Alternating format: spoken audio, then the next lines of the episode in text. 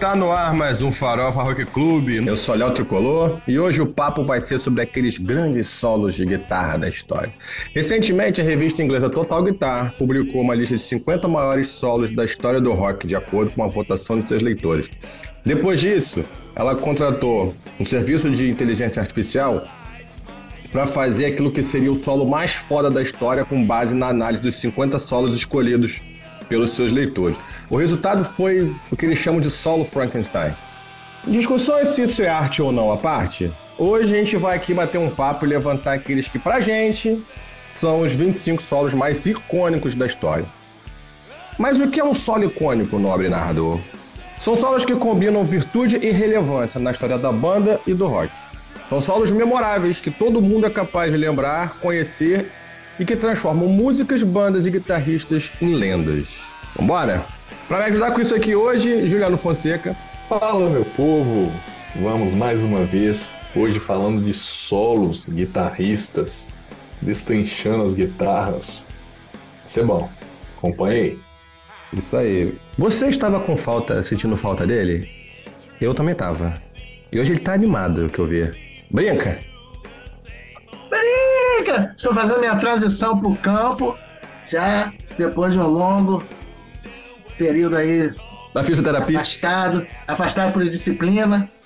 Então agora estou retornando e vamos falar de solo aí, vamos falar de, de, de lenda, de rock de verdade. Arte, inteligência artificial não existe isso. É mentira, é tudo música de mentira. É isso aí, se foda. Pedro não vai gostar não. Então vai lá, Pedrão, responde aí. Pedro Develi. Fala aí, seus melocotão. Hoje a gente vai fazer igual agricultor e falar de solo. Que isso? boa noite. Boa, boa noite. Boa noite. Puta que pariu. E, e, e, aquele que tá em terras muito frias, porque o maluco tá cheio de casaco, vou te falar um negócio. Júlio Guimarães. Fala galera, é aqui no, no, alto da montanha tá frio pra cacete mesmo.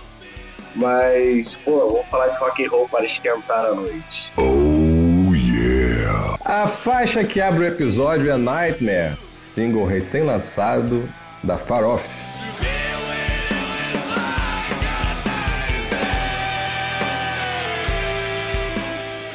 banda também recém-lançada, os farofeiros Pedro e Juliano. Tô aqui dando uma moral, fazendo jabá, vai lá curtindo no Spotify, no Deezer, no seu serviço de stream preferido. Segue a gente.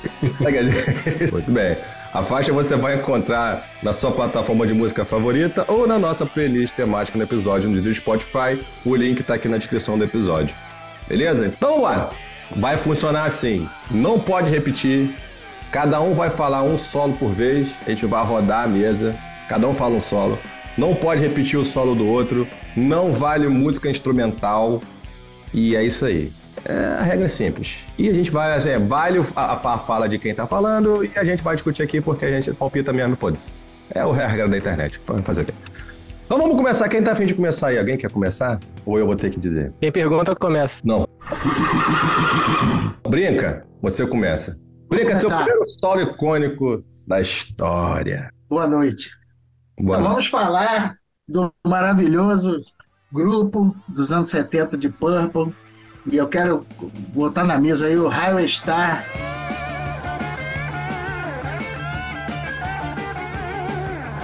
Do Rich Blackmore, do disco Machine Head, maravilhoso. Aquele solo, todo cara que começa a tocar guitarra em banda, ele quer aprender aquilo, aquela velocidade, né? E o próprio Blackmore, ele, ele só fez esse solo para gravar e depois no meio de Java, porque depois ele não consegue mais fazer aquilo, aquela segunda última parte, que ele fica dedilhando, ele não, não, não, faz mais. apesar da influência dele de Java Reinhardt, que é muito forte, foi onde ele aprendeu a fazer esses dedilhados e essas habilidades é, de, de solo, de rapidez, né? de tapping, de, de foi ali que ele desenvolveu com, com muito Django Reinhardt. Mas aí ele só conseguiu fazer isso por algum tempo, ele não conseguiu mais reproduzir, mas é um solo icônico que todo cara que gosta de Deep Purple, gosta de rádio anos 70 conhece. Você que é fã de Deep Purple, foi difícil, considerando a discografia do Deep Purple, que é, né, né? Fazer o quê? É uma das maiores do rock. Foi difícil escolher essa, esse Arraial Star? Foi porque tem muita coisa marcante, mas o, o, que, o que me fez escolher é que recentemente nós tocamos, né, a banda tem uma banda, né, de, que a gente toca de Porto Snake, a gente tocou agora na sexta-feira passada lá no Bendito, maravilhoso show, junto o com jabá, a jabá. Merchan, junto com a, com a Linear Nation, que foi fantástico, e na hora que o nosso glorioso Rodrigo começou a fazer esse solo, você via as pessoas na plateia fazendo é, guitarra e gente cantando, cantando e, e, e, gritando na hora que ele começou a fazer, porque ele conseguiu fazer certinho. Então é uma coisa assim, pô, o cara conseguiu fazer aquilo, caralho. Entendeu? Quem conhece fala assim, pô, não, ele não vai fazer. Ele vai pular, ele vai fazer uma enganação, mas aí você vê o impacto disso ao vivo. Então eu falei, cara, é esse. Esse que eu vou escolher, eu lembrei lá do filme. Não, é um dos maiores hits de Purple. Assim, e o Deep Purple, e o Deep Purple ele tem, ele tem solos muito marcantes, né? Assim, a gente pode citar alguns outros aqui. Pô, Burn é um outro solo. Burn é, é, é, Burn é do mesmo pegada, assim. Exatamente, né? Eu não tô, olha, veja bem, não tô desqualificando a sua escolha. Eu tô dizendo que tem outros que são fodas também. Que... Não, que faz, faz a escolha ser difícil, né? É, é, mas eu acho que Highway Star é uma coisa assim, do começo, é, é o auge deles, né? Sim, e sim. Burn vem depois, então ele pode ter feito Burn. Pô, vou meter esse Burn aqui, tipo Highway Star pra. Né, porque já era o, o começo do fim do, do da, da, daquela formação, né? Depois eles, o Blackmore sai no Stormbringer, só grava mais Stormbringer e vai embora. Então ali ele já estava incomodado com o Glenn Hughes aí, aquela amizade com o Coverdale, com, com o resto da banda, e ele já estava é, meio tipo querendo provar que eu sou foda ainda, e aí tocando aquela, aquela rapidez, mas para mim Highway Star é uma coisa assim, que eles eram mais banda, né?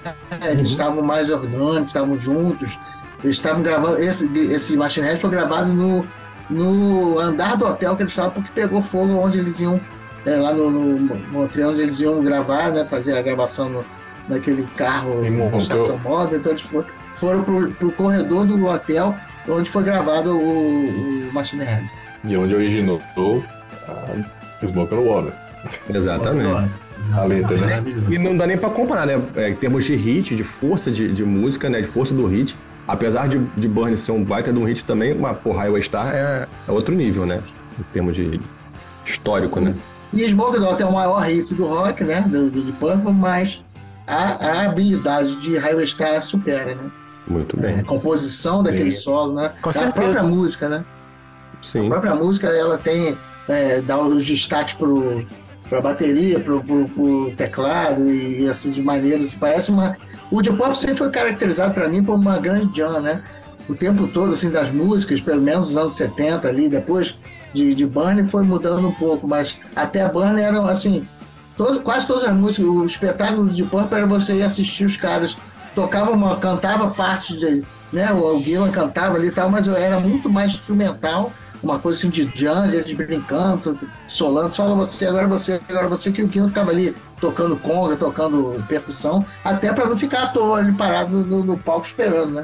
Acaba isso. E toca gaita também, em laser, né? Então tem é, essas coisas. Ele se virou para porque a banda ficava ali curtindo aquele momento.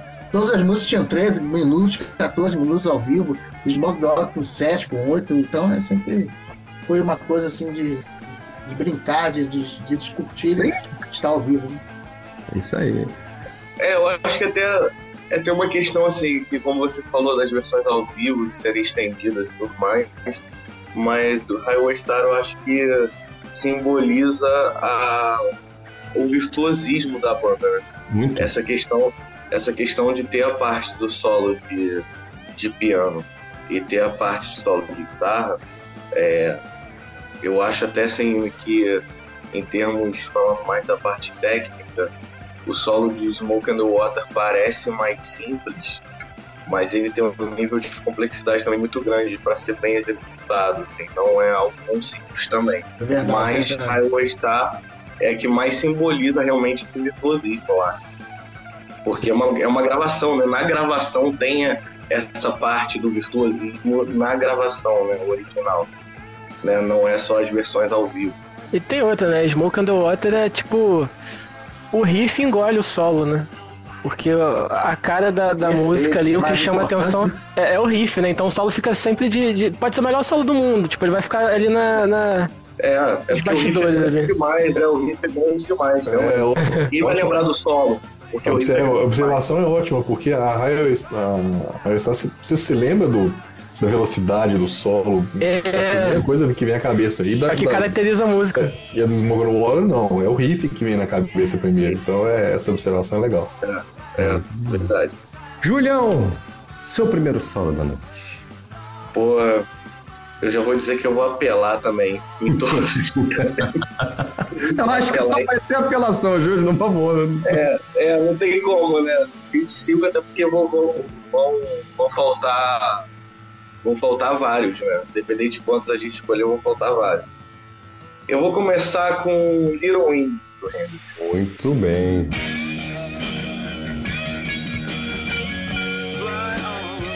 É, poderia escolher outros vamos ver. Mas, cara, falou de solo de guitarra, não tem como, tem que falar do Hendrix, né? Tem que falar do Hendrix. Apesar de ter, um, é óbvio, né?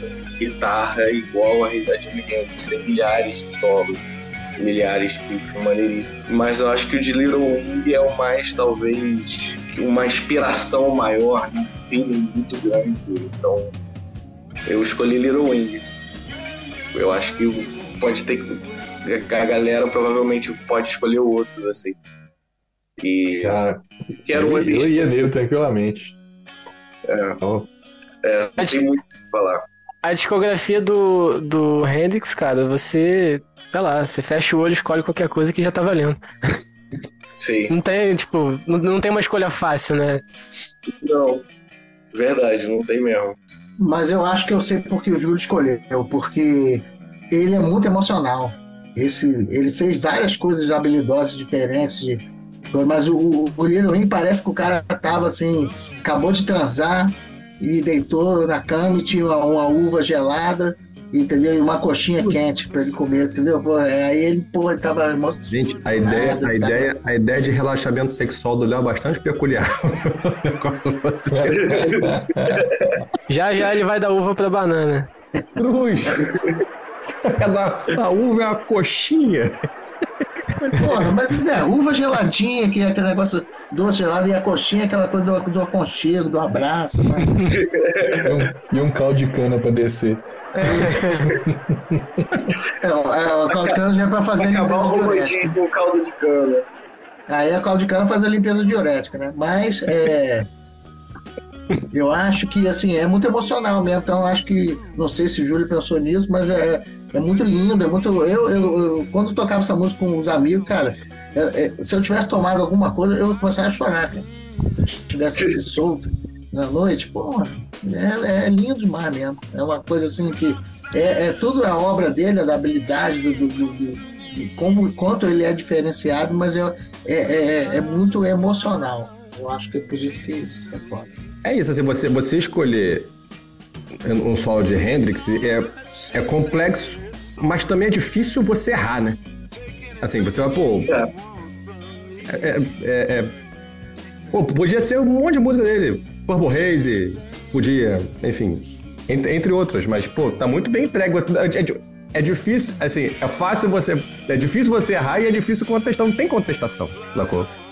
É, é ótimo. Você é vê que Steve Ray Vaughan escolheu ela pra gravar, né? Ele podia ter Sim. escolhido um monte. E Steve Ray Vaughan, pra mim, é um cara é, ele, muito ele, emocional, né? ele, ele gravou do Child também, não foi?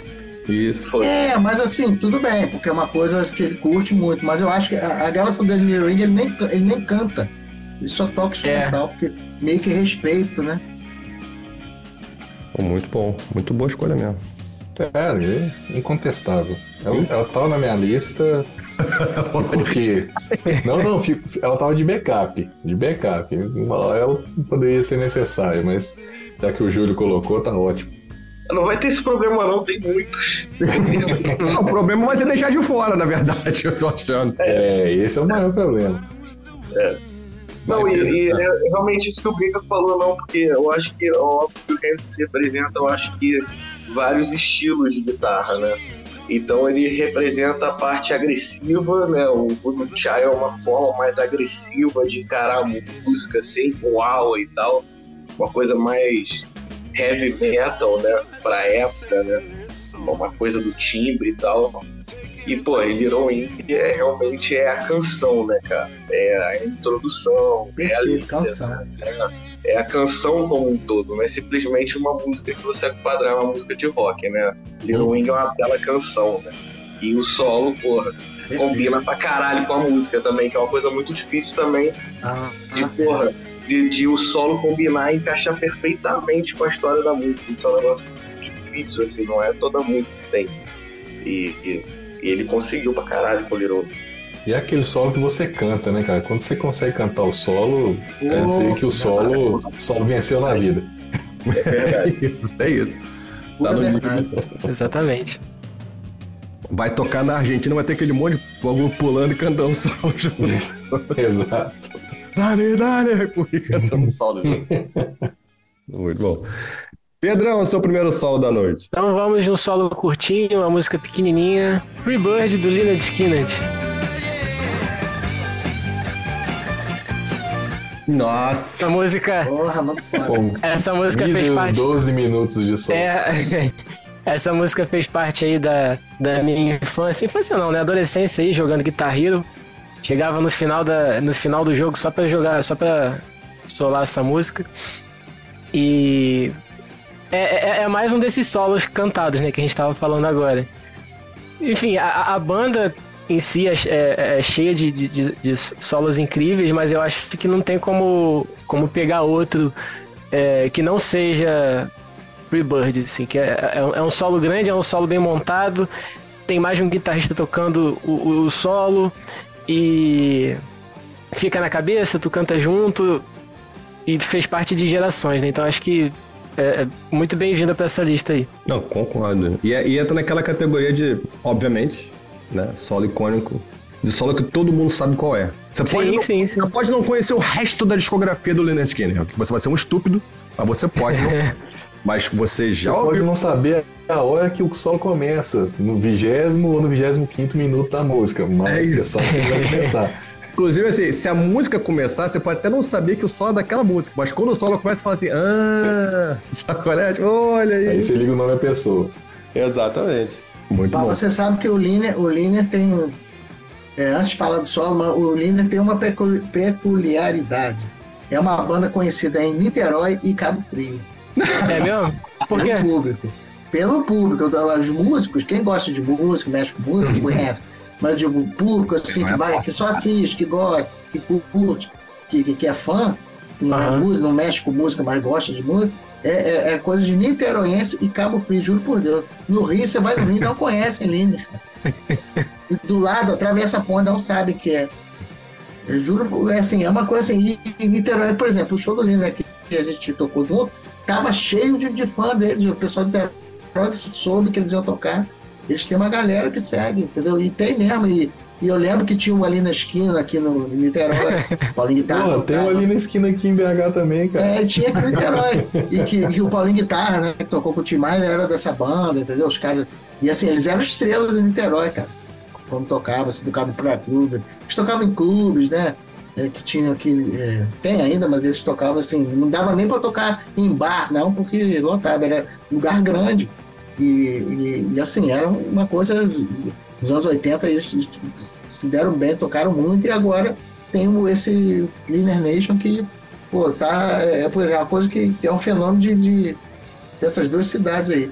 Não, e e- essa, esse, esse solo aí, só fechar esse solo aí, é, é também é uma grande festa, é a hora que, que todo mundo festeja, os guitarristas duelam, o, o baixo fica junto, o- a, a bateria. É um, é um é um crescente É. que até parece que eles vão gozar no fim, entendeu?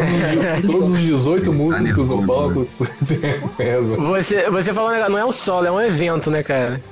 É um, um evento dentro da música. Exatamente. E Exato. que todo mundo conhece, mesmo que você Sim. seja um fã de só de, de rock and roll, você vai conhecer, dependendo do seu é Cinéfilo ou não, todo mundo conhece o sol. A gente, isso foi, isso foi trilha sonora aqui da- do meu terceiro ano em Niterói. Como você falou, Niterói é foda, cara. Colina Skinner. Tudo churrasco que a gente fazia no terceiro ano tinha, tocava Sweet Home Alabama, é. Free Bird, Simple... Eu Olaria não tocava isso, Madureira, né? não tocava não. Agora aquele Niterói toca. Qualquer lugarzinho que você vá, tá tocando Lina Esquina. Impressionante mesmo. Juliano, mete bronca. Vamos lá. A onda tá tão setentista que eu, eu vou até o que você vai falar, cara. Eu tenho certeza que você vai falar. Calma. Calma. A onda tá tão setentista que eu vou inverter a minha. Eu tinha uma aqui no topo da lista, eu vou passar ela pra segundo para começar com Still Got the Blues e Gary Moore. Muito bem. Não era. Como foi? Você só, você só foi porque eu ia falar dela. Mas beleza, tá ótimo também. Alguém vai se fuder nessa, não tem jeito. Mas Gary Moore, depois de uma uva, um caldo de cana e uma coxinha, escreveu essa música. Eu quero ver a metáfora sexual do Léo pra essa música, eu tô só esperando. Nossa, cara, é, é, é um só. A, música é maravilhosa, mas o, so, o solo identifica a música por si, ou seja, se não tivesse letra, se não tivesse mais nada na música, a introdução, que é o solo, já, já, seriam, já seriam suficientes. Porque o cara conseguiu expressar todo o sentimento dele no, no solo, cara. Não tem. É, não dá nem para descrever o que ele consegue fazer ali, mas é, é como se tivesse uma letra mesmo. E é sensacional. O feeling do, do Gary Moore para tocar é, é uma coisa fora do comum, mas nessa, nessa a coxinha com a uva foi fundamental. Excelente. chegar no ápice, no ápice da emoção. É, com certeza com o Kennedy eu acho que é a top 1 do Motéis, né, cara? Porra, essa música transcendeu totalmente qualquer estilo, qualquer solo, Sim. qualquer coisa. Essa música, porra, passou por todas as barreiras do, da Bandeirante 3 horas da manhã dos anos 90, sacou?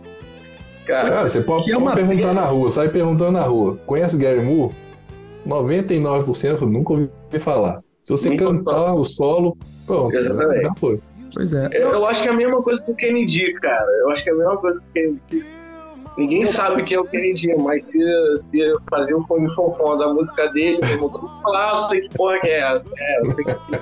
eu acho uma pena, assim, eu acho uma pena só que a música tenha sido limitada a uma trilha sonora do programa do Otávio Mesquita ou do Miele sabe? Que tem essa conotação sexual, porque, porra, é, é, é, muito mais do que essa vulgaridade que eles colocaram na parada da, sabe? É. A porra da música, sabe? Mas é o que o Júlio falou, cara. Ela foi, ela foi é, aprisionada pelas pessoas em outras, em outras circunstâncias. Ela deixou de ser uma música de blues, de coisa, para ser uma música de, de qualquer evento que seja fino, bonito, que tenha uma intenção de de, de agradar, de passar, de você, de você fazer bonito. Aí você botava essa música, quero fazer bonito. Se já estava na esquina, aí eu é um, é um solo elegante, né? Deixa solo ver, elegante, de terno e gravata. A discografia do Gary Moore é uma discografia fodida. Ele tem muito solo maneiro em todos os trabalhos que ele fez. Sugar the Blues. Seja solo, seja com Twin também. Exatamente. É, claro. Still Got the Blues é a obra-prima do cara. É indiscutível indiscutível, sacou? Não tô ele falando vive disso, ele é ruim, mas música. essa música é outra parada.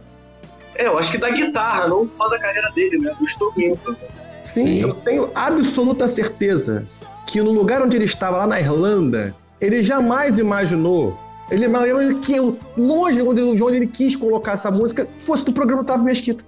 Entende? Então, assim, é, para completamente. Eu acho que ainda bem que ele deve ter morrido sem ter tido essa noção que no Brasil a gente associa ele à música de motel, sabe? De, pro, de, de motel, não, a música de propaganda de motel, que é um pouco mais abaixo do que isso, entendeu? exatamente, da propaganda, exatamente. Exatamente. Porra, sacanagem com o cara, temos que homenagear o Gary Moore, sabe? Ele merece mais do que isso, vai, pelo amor de Deus. Uau, muito mais. Eu só eu lembro de uma propaganda aqui, cara. Tem um, motel que chama Dallas e Caribe, o destino de quem ama. Esse, esse é, o, é o slogan. E logo depois do destino de quem ama, tem.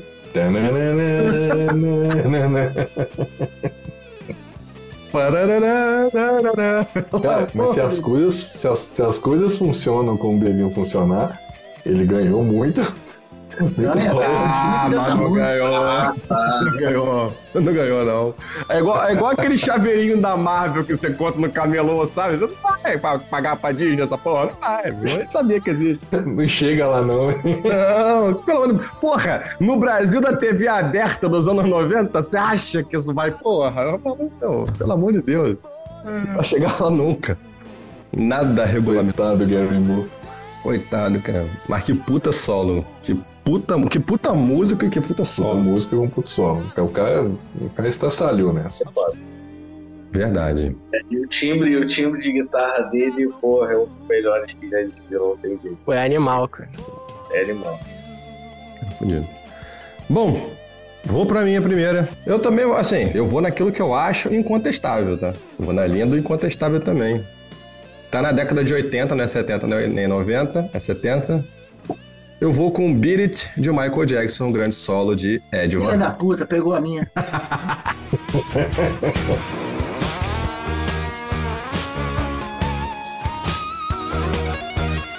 Rapaz, não tem como, não tem como. Foi a primeira música que me jogou no mundo, é, apesar do Michael Jackson não ser exatamente rock, mas Beat It, ele, ele flerta com rock, né? De maneira in- in- in- inegável.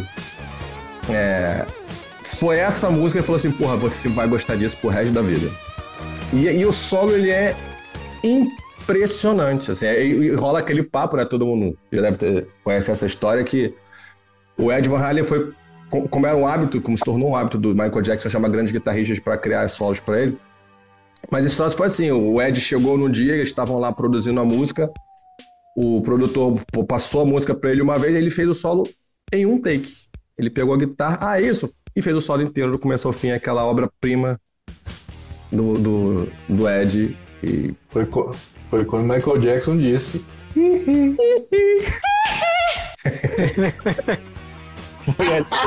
pela primeira vez. E- Mas é isso, acho que eu não tenho muito a acrescentar, não. Não sou tão bom tecnicamente falando de solo quanto vocês, mas eu acho esse solo incrível. Ele, é pelo, pelo apuro técnico, pela, pelo feeling, pelo, por, ser quem- por ser uma assinatura do próprio Ed Van Halen. O cara tava no auge, né? O, o, Ed, Van- o Van Halen tava no auge, o Ed tava no, no auge. E, É e início pra, dos 80, né? Início dos 80, não é? é, e, É. Pra, mim- é, e pra mim, essa música mudou a carreira do Michael Jackson. Também para as acho. pessoas. Entendeu? Provavelmente. Com isso, com isso ele apareceu pro, pro, pro- Porque a gente estava vivendo uma época do rock crescendo, né? Do, ali dos festivais, das coisas. é, no Brasil, principalmente, o, o Michael deu um, um pulo com essa música aí, e em várias partes do mundo também, lógico. Mas eu acho que assim, onde estava. é, você vê que é uma coisa assim que ele, ele, ele traz o Michael pro, pro pop, né? E pro, pro, e pro povo jovem e tal, porque pra mim, assim, é, o Off the Wall do Michael Jackson é um disco ainda muito soul, né? RB ali e tal, é bom pra caralho, maravilhoso, incontestável. Mas eu acho que no, no, no thriller ele, ele virou um, um artista do mundo, né, cara? Não, e ali naquela época, ele tava procurando, o Michael tava procurando um, um som que o diferenciasse de alguma forma. Porque ele tava vendo, é, tem até essa história, ele tava vendo que o, um novo produtor muito foda tava surgindo na música americana naquela época, chamado Prince.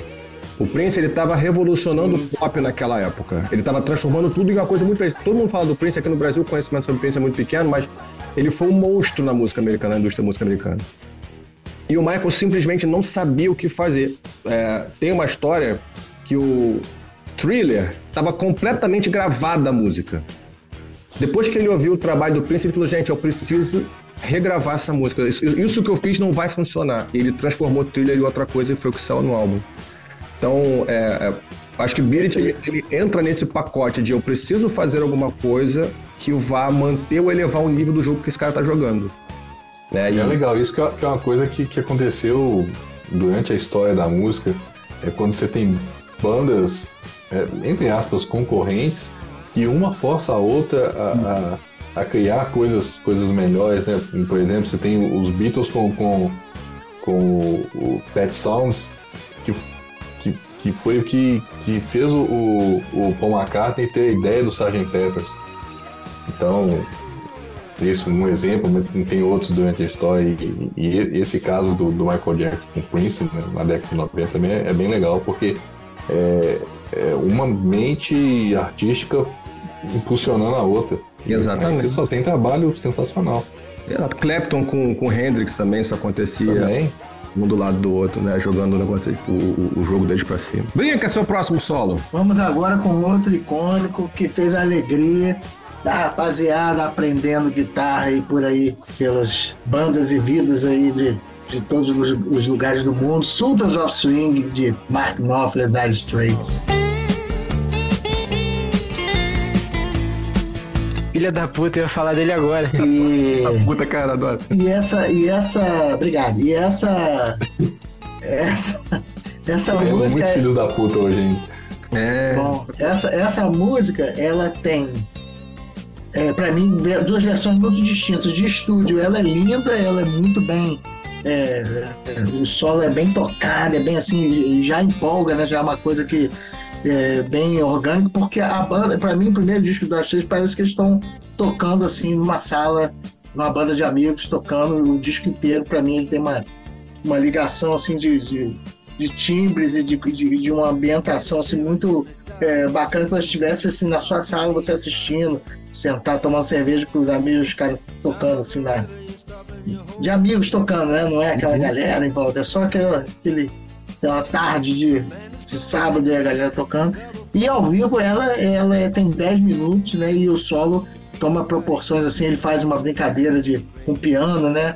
Ele interrompe, ele vai, vai tocar, fazer só os acordes devagar, e o piano tá fazendo a marcação, depois ele vai crescendo de novo, ficando rápido, a banda toda acompanhando, é, é lindo. E ali tem um, um, baterista ao vivo que é totalmente diferente do primeiro. O primeiro é um cara assim, bem técnico, bem dinâmico, assim, e esse baterista do ao vivo, ele mete a porrada, então é um, é um cara assim, bem rock and roll, bem pop, e, e, e, não, e nessa música o cara aparece muito, assim, com as viradas, assim, que eu fiquei a vida toda tentando tirar, e, e algumas eu consegui, outras não.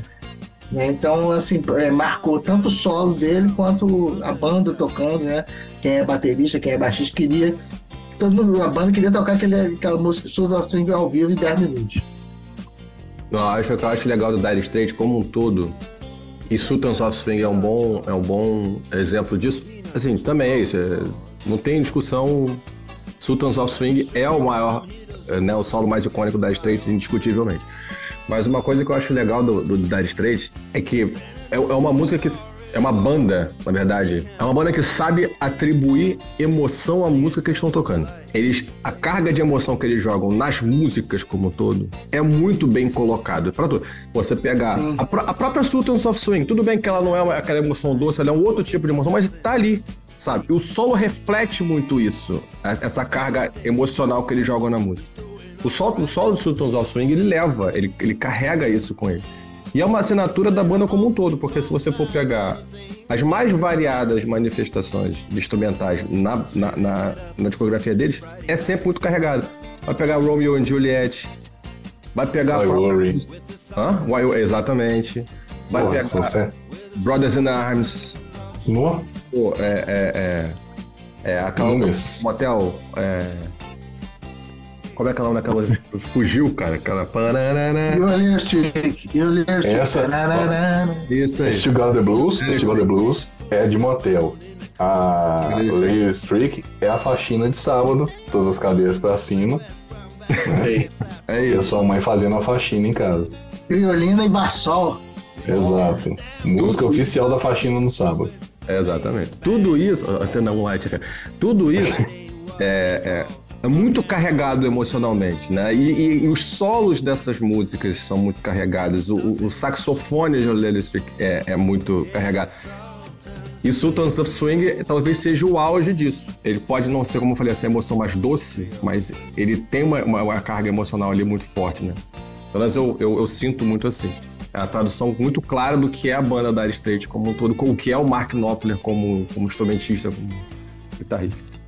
E outra, outra história, que eu, de, de, novo, sobre, sobre você cantar lá o solo, ele é um solo complicado, é um, não é um solo simples de, de eu sou guitarrista, mas né, dá pra ver que não é um solo simples de fazer.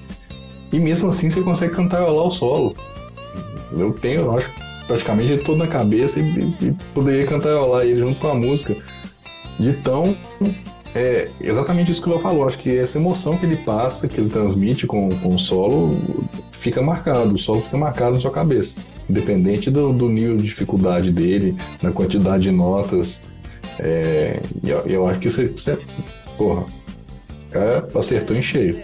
E tem um detalhe que eu acho muito interessante também. A gente falou de Highway Star, né? A gente comparou Highway Star com. com. É. Moco the Water. No caso de, de Sultans of Swing, é um solo que concorre com um dos instrumentais, uma das guitarras mais marcantes e diferentes da, da, da música, porque o, o, essa levada do Sultans of Swing sabe? Essa parte. Param, pam, pam, cara, isso é muito assinatura do Dire Straits. E concorrer com isso é uhum. muito difícil. Uhum. Cara, e o. No caso do Mark Knopfler, talvez assim, você é, é o que o guitarrista que mais dê essa mais passe essa intenção para mim. Mas ele é um cara que a guitarra é muito a extensão do corpo dele. Você vê que ele nem a paleta ele usa, é, é, é o dedo direto ali. E, e, e, as coisas saem tão natural, como se ele estivesse conversando, sabe? Ele faz, faz aquele solo ali, obviamente, ele sentou, montou aquele solo, né? Ele não recebeu o espírito e, e criou aquilo do zero, mas é, é, um negócio tão natural que não tem como ser outra música, assim. Tipo, talvez seja o maior solo icônico de todos os tempos, não sei. Também depende muito da, de, de quem de quem esteja julgando. Mas assim, até artifícios que normalmente os guitarristas usam, tipo é, é, distorção, é, uma cauda ali de delay e reverb que normalmente tem, ele não faz. É aquela guitarrinha ali limpa, bem timbrada, talvez um compressor, não sei o que, que ele usou ali, mas também foda-se, já tô entrando muito na parte técnica. Guitarrinha eu achei ofensivo. e, e assim, ficou um, um, um solaço, né? É, cara, é mais um dos solos. A gente vai falar, vai falar de muitos solos que furaram a bolha do estilo musical, né? Uhum. E Santos of Swing, cara, é uma música é, que todo mundo reproduz, mas que é, praticamente impossível você ver alguém reproduzir ela é, mais próximo. É o que não seja Mark Knopfler, pela forma muito peculiar que ele tem de tocar. Extremamente complexa e é um baita do compositor, né, cara? Ele não é simplesmente um, um instrumentista de guitarra. Né? Tipo, ele é um, é um baita do compositor, né, cara? E, e realmente é um solo, é um solo que curou a bolha, entendeu? Muita gente é referência de rock para muita gente, né? Muito, muito popular, né? E é um clássico, é mais um clássico. É. E ele agrada tanto a galera das antigas quanto gente nova, né? Pedrão, seu segundo solo da noite. Eu vou de Highway to Hell.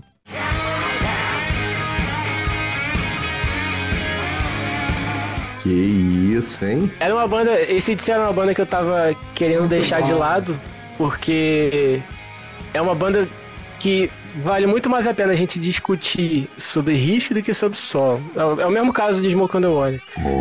Mas eu acho que em termos de, de icônico pro hard rock, pro rock no geral, o solo de Highway to Hell, ele é, ele é, é aquele solo que não é muito complexo, não é o solo que todo mundo que, que todo mundo vai lembrar de cara, mas assim, falando de ACDC, lembrando de, de solo, esse solo toda hora me vem na cabeça, assim.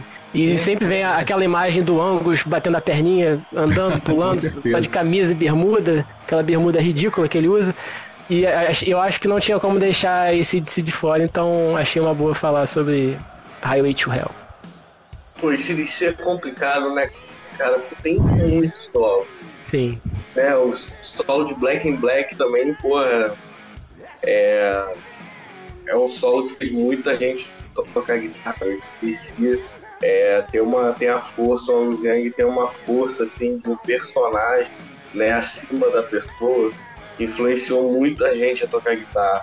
E, porra, esse, é. tem muita música, né, cara? E é, tá certo, foi a sua escolha. É, é difícil argumentar contra a Highway to Hell. Ela, ela, ela é, é, é um ícone dentro de uma banda icônica, né? Por si, por si só. Sim. É, é uma assinatura de uma, de uma banda, assim, sabe? A, a timbre, o timbre da, da guitarra nessa, nesse solo eu acho muito marcante, muito legal, assim, de ouvir. Na batida, na levada, no, na condução do solo. É, como você falou, é um solo simples, ele não, não é um solo hiper técnico, ele não é um solo. Caralho, esse cara é foda. Não, mas ele entrega Exato, é, não é pra exibicionista, é pra quem tá apreciando ali a música, entendeu? Ele conta a história Mas da música. é, é uma, é uma característica do, do, do, do próprio Angus e do ACDC. Eles, Sim. não- eles não fazem nada complicado, eles fazem do simples uma coisa muito legal. É, eu acho que isso vale pra todas as músicas mesmo. É, Uhum. o solo de O Shoot Me All Long, por exemplo, é outro solo que poderia também ser escolhido também. Com certeza. Sim. É um, Aquele bend no começo sensacional. É, entendeu? É totalmente icônico. As três primeiras notas desse solo é uma parada totalmente icônica. Então, é aquilo que a gente falou, é muito difícil mesmo, tem muito solo. E, e esse argumento que a porque Highway está é Highway está Highway to Hell, ela tem ela é mais simples, realmente foi o que o Juliano falou, é a característica da banda, todas as músicas. Talvez a coisa mais complicada assim do que as pessoas conhecem seria a entrada de Thunderstruck, né?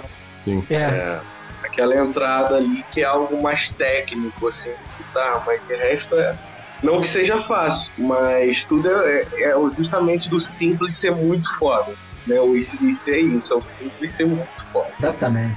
É arroz com feijão e azeite de oliva.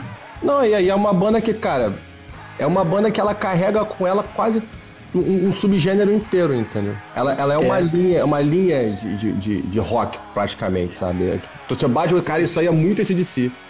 Sabe? Por isso é, essencial. é difícil você fazer isso com uma outra banda. Com esse si, você faz, cara. Isso é a cara E, e o, o ACDC foi meio que a banda que resgatou o blues pro rock um pouco mais pesado, né, cara? Porque quando eles estavam ali na ascensão, você ouvia blues, né? Ou, ou aquele rock mais, mais clássico, mais tradicional, que puxava um pouco pro blues. Ou você ouvia, ouvia um rock totalmente pro outro lado que não tinha nada a ver. E o ACDC veio com, acho que mais mérito do Angus, né? Mas não, não posso afirmar isso. Veio com essa linha de, de misturar muito blues do- no- com, com as músicas, principalmente nos primeiros álbuns, né? Então, ele, ele- ele tem uma puta importância na história do rock, não só por ser o ACDC, mas por todos esses pequenos feitos que eles fazem. Júlio, seu solo, Julião. Foi o segundo solo de hoje. Vamos lá. Ah, eu vou escolher, porra, não tem jeito, cara. Queen Bohemian Rhapsody.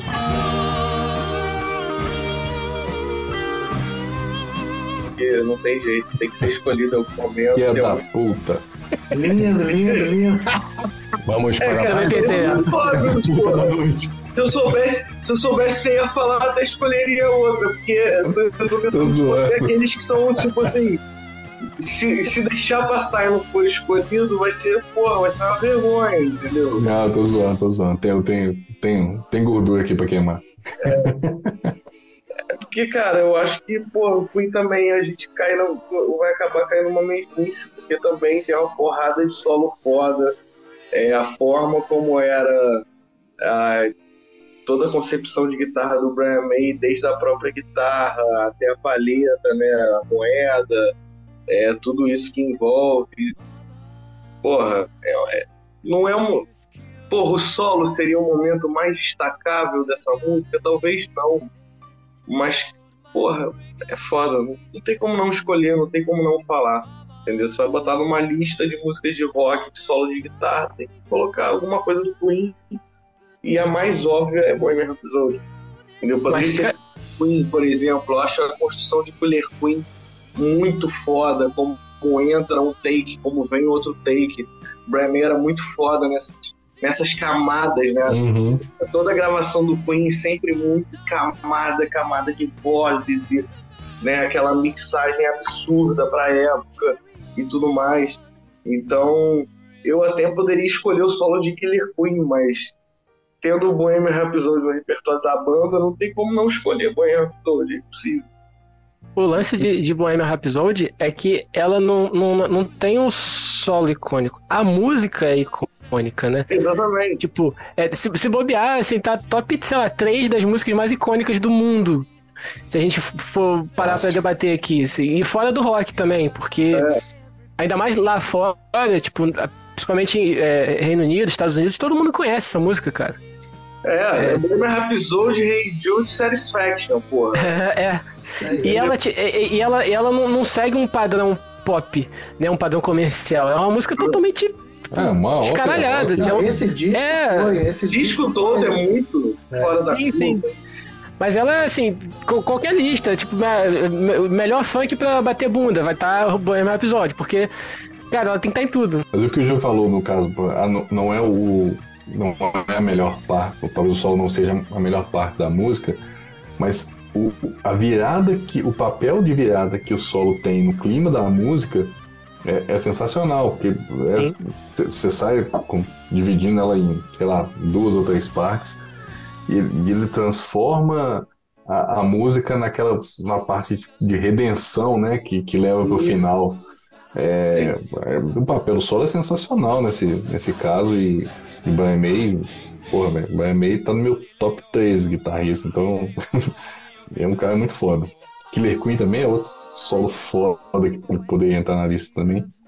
Mas é, muito, muito, bem escolhido, porque é, não, é, não é só o, o, trabalho do solo em si, o trabalho da guitarra em si, mas o que ele representa dentro da música, o que ele, a ação que ele, que ele dá pra música, acho, acho muito foda. É, e a, construção da, da, da, da, linha de guitarra dessa música, né, cara? É, você vê que ela participa em vários momentos assim meio cruciais de mudanças na música.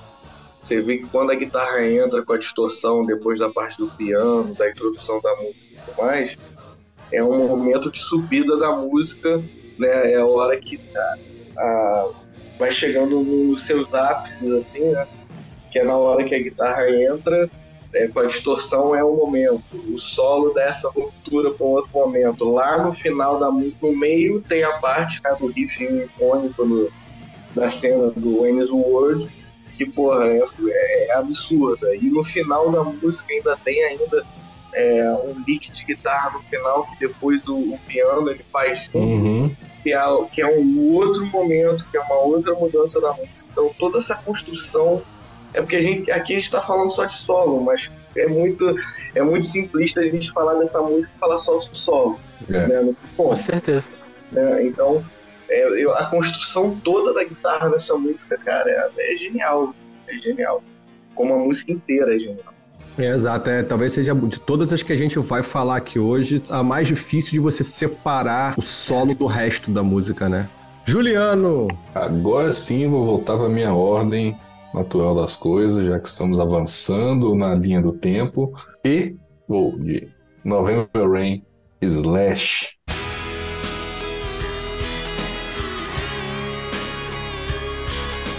Olha aí, rapaz. Não mandou Sutiã Mining? Cara, tá, incrivelmente. Tá lá, tá lá. Tá aí guardado com alguém aí. É, não, comigo não tá. Comigo o, baralho, o baralho tem um set de, de copa aí que tá com alguém aí. é, é porque é, quando eu montei minha lista aqui, eu evitei também repetir o artista. Então, a banda, né? Então, do, do Guns só tem November Rain. Embora eu pudesse. Escolhido, inclusive. Pois é, cara. Por quê? Em se tratando de icônico, icônico, o que, que, que, se passa? É, acho que, que o, o, caso de November Rain é um pouco invertido em relação a, a Bohemian Rhapsody. Por quê? A estrutura da, da November Rain não é uma música que tem estrofe, ponte, refrão. Não, não é tão definido. Se você, se você for pensar bem, o, o refrão dela mesmo é, é uma ou duas frases, que é Nothing Lasts Forever, Even Cold, November Rain. O resto é uma continuação da estrofe. Você, você não tem aquela é, a estrofe, uma preparação para o refrão e vai. Na minha ideia, o que eu penso, é que o solo é o refrão da música. Você tem dois solos, inclusive. Porque você vem dessa estrofe, estrofe com Even Cold November Rain, passa pela ponte Sometimes I Need Sometimes e entra solo. Volta no Sometimes I Need Sometimes e solo de novo. Não bastasse, ainda você tem ele destruindo no final, que não é nem esse solo que eu tô contando. Mas além disso tudo, você tem a cena icônica, o que você pode deixar a TV ou o computador no mudo e botar a cena do Slash do videoclipe e você sabe que música que é. Não precisa ter áudio. Então, assim, é, é um conjunto de coisas que, que, que faz, para mim, que faz esse solo ser, ser icônico. Não, eu acho que também pega o auge da banda, né? Assim, eu tô, não tenho que comparando qualidade de álbum. Não tô, ah, ah, porque o User Illusion não, mas o, auge midiático, é isso. o auge midiático da banda. Exatamente, é quando ela chega no seu topo. É o topo do mundo. Guns N' Roses, os donos do mundo. Não, mas é verdade mesmo. E a, e a análise que você faz do solo de November Rain aí até me, me, me trouxe um, um, outro pensamento, assim, que eu nunca tinha me ocorrido. A gente sempre, quando fala de Guns, a gente fala na, na, na, no, no axiocentrismo, né? Tudo em torno do Axel, o Axel, a mente criativa, o caralho.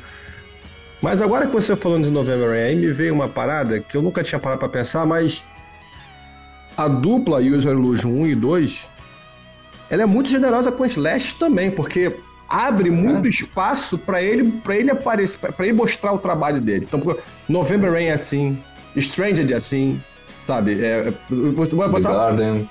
The Garden. É. Você pode é, passar por diversas músicas. Então você vai ver o, o Slash, ele, ele, ele tem o grande momento dele aqui, né? Nesse, nesse, nesse álbum. É aquilo, assim, é, é mais. Aqui a gente está tratando de um, de, um, de, um, de um solo talvez não óbvio dentro de todas as possibilidades de hit que a gente tem do Guns. Uhum. Né? É, o Child Wine é um solo icônico pra caralho. É, é, o próprio Paradise City é uma outra linha completamente que é um solo icônico pra caralho. Né? O, o, o Welcome to the Jungle, solo Eu tô falando tudo de Appetite for Destruction. Uhum. Mas eu não é, consigo eu acho... o solo de November Rain. Eu não consigo falar assim, porra, não, não, é, faz sentido também, sabe? Não, faz total sentido. E, e aí também é, a gente acaba fazendo uma confusão entre riffs e solo. Né? É, eu acho que é incomparável bem. O Channel Mine é uma música muito grande. E no solo, todo mundo conhece o solo. Mas o solo não é maior que o riff. Né? O tema da música, né, cara? Então, Sim, assim. Concordo, concordo. É, eu acho que realmente é, como o Juliano falou, a estrutura da música é uma estrutura que ela não tem um refrão definido, né? É, é estrofe, estrofe, estrofe o tempo todo e uma ponte depois e o solo de guitarra no centro. Entendeu? Eu acho que é aí então, que ele matou, aí que ele matou a parada, entendeu? Aí que ele, que ele achou o ponto. Quando ele comparou o solo ao refrão da música. Aí realmente. É, é, é, é, é uma explicação perfeita. Mas, mas é a, a, impressão que eu tenho, não sei se isso foi intencional ou não, imagino que sim, né? Que a música vai carregando, ela vai sendo carregada e deixa assim, vai lá, solo, slash, faço a parte. A, a impressão que eu tenho é essa, ou seja, ao invés de você ter um refrão com o ápice da música, o solo é o ápice da música. É, essa é, a, a impressão que eu tenho e a guitarra ela só vai aparecendo em momentos antes do solo, né? Uhum. Porque, é claro, tem uma linha de guitarra todo e tal. Tô dizendo que não tem a guitarra, tem. É, mas é uma guitarra limpa ali, fazendo mas, acordes tem, simples, mas não, é o principal, não é o principal da canção. Né? Uhum. Como se Mine, o principal da canção é a guitarra no início da música. Exato. Né? Nesse caso, é que o grande ápice de November Rain é no momento em que, tudo estoura que a guitarra entra com distorção na ponte e aí entra a guitarra no grande ápice, né? Então ela colocada, a guitarra colocada da forma como você explicou, é, é sem dúvida nenhuma, sem dúvida nenhuma. Minha vez então para o meu segundo sol da noite. Eu vou, eu escolhi, eu vou para uma outra linha eu vou para uma outra década, mas que para mim é um, é, um, é um solo icônico pela singularidade dele, pelo que ele traz tipo, de assinatura. Eu vou com o solo de Killing in the Name do Rage Against the Machine.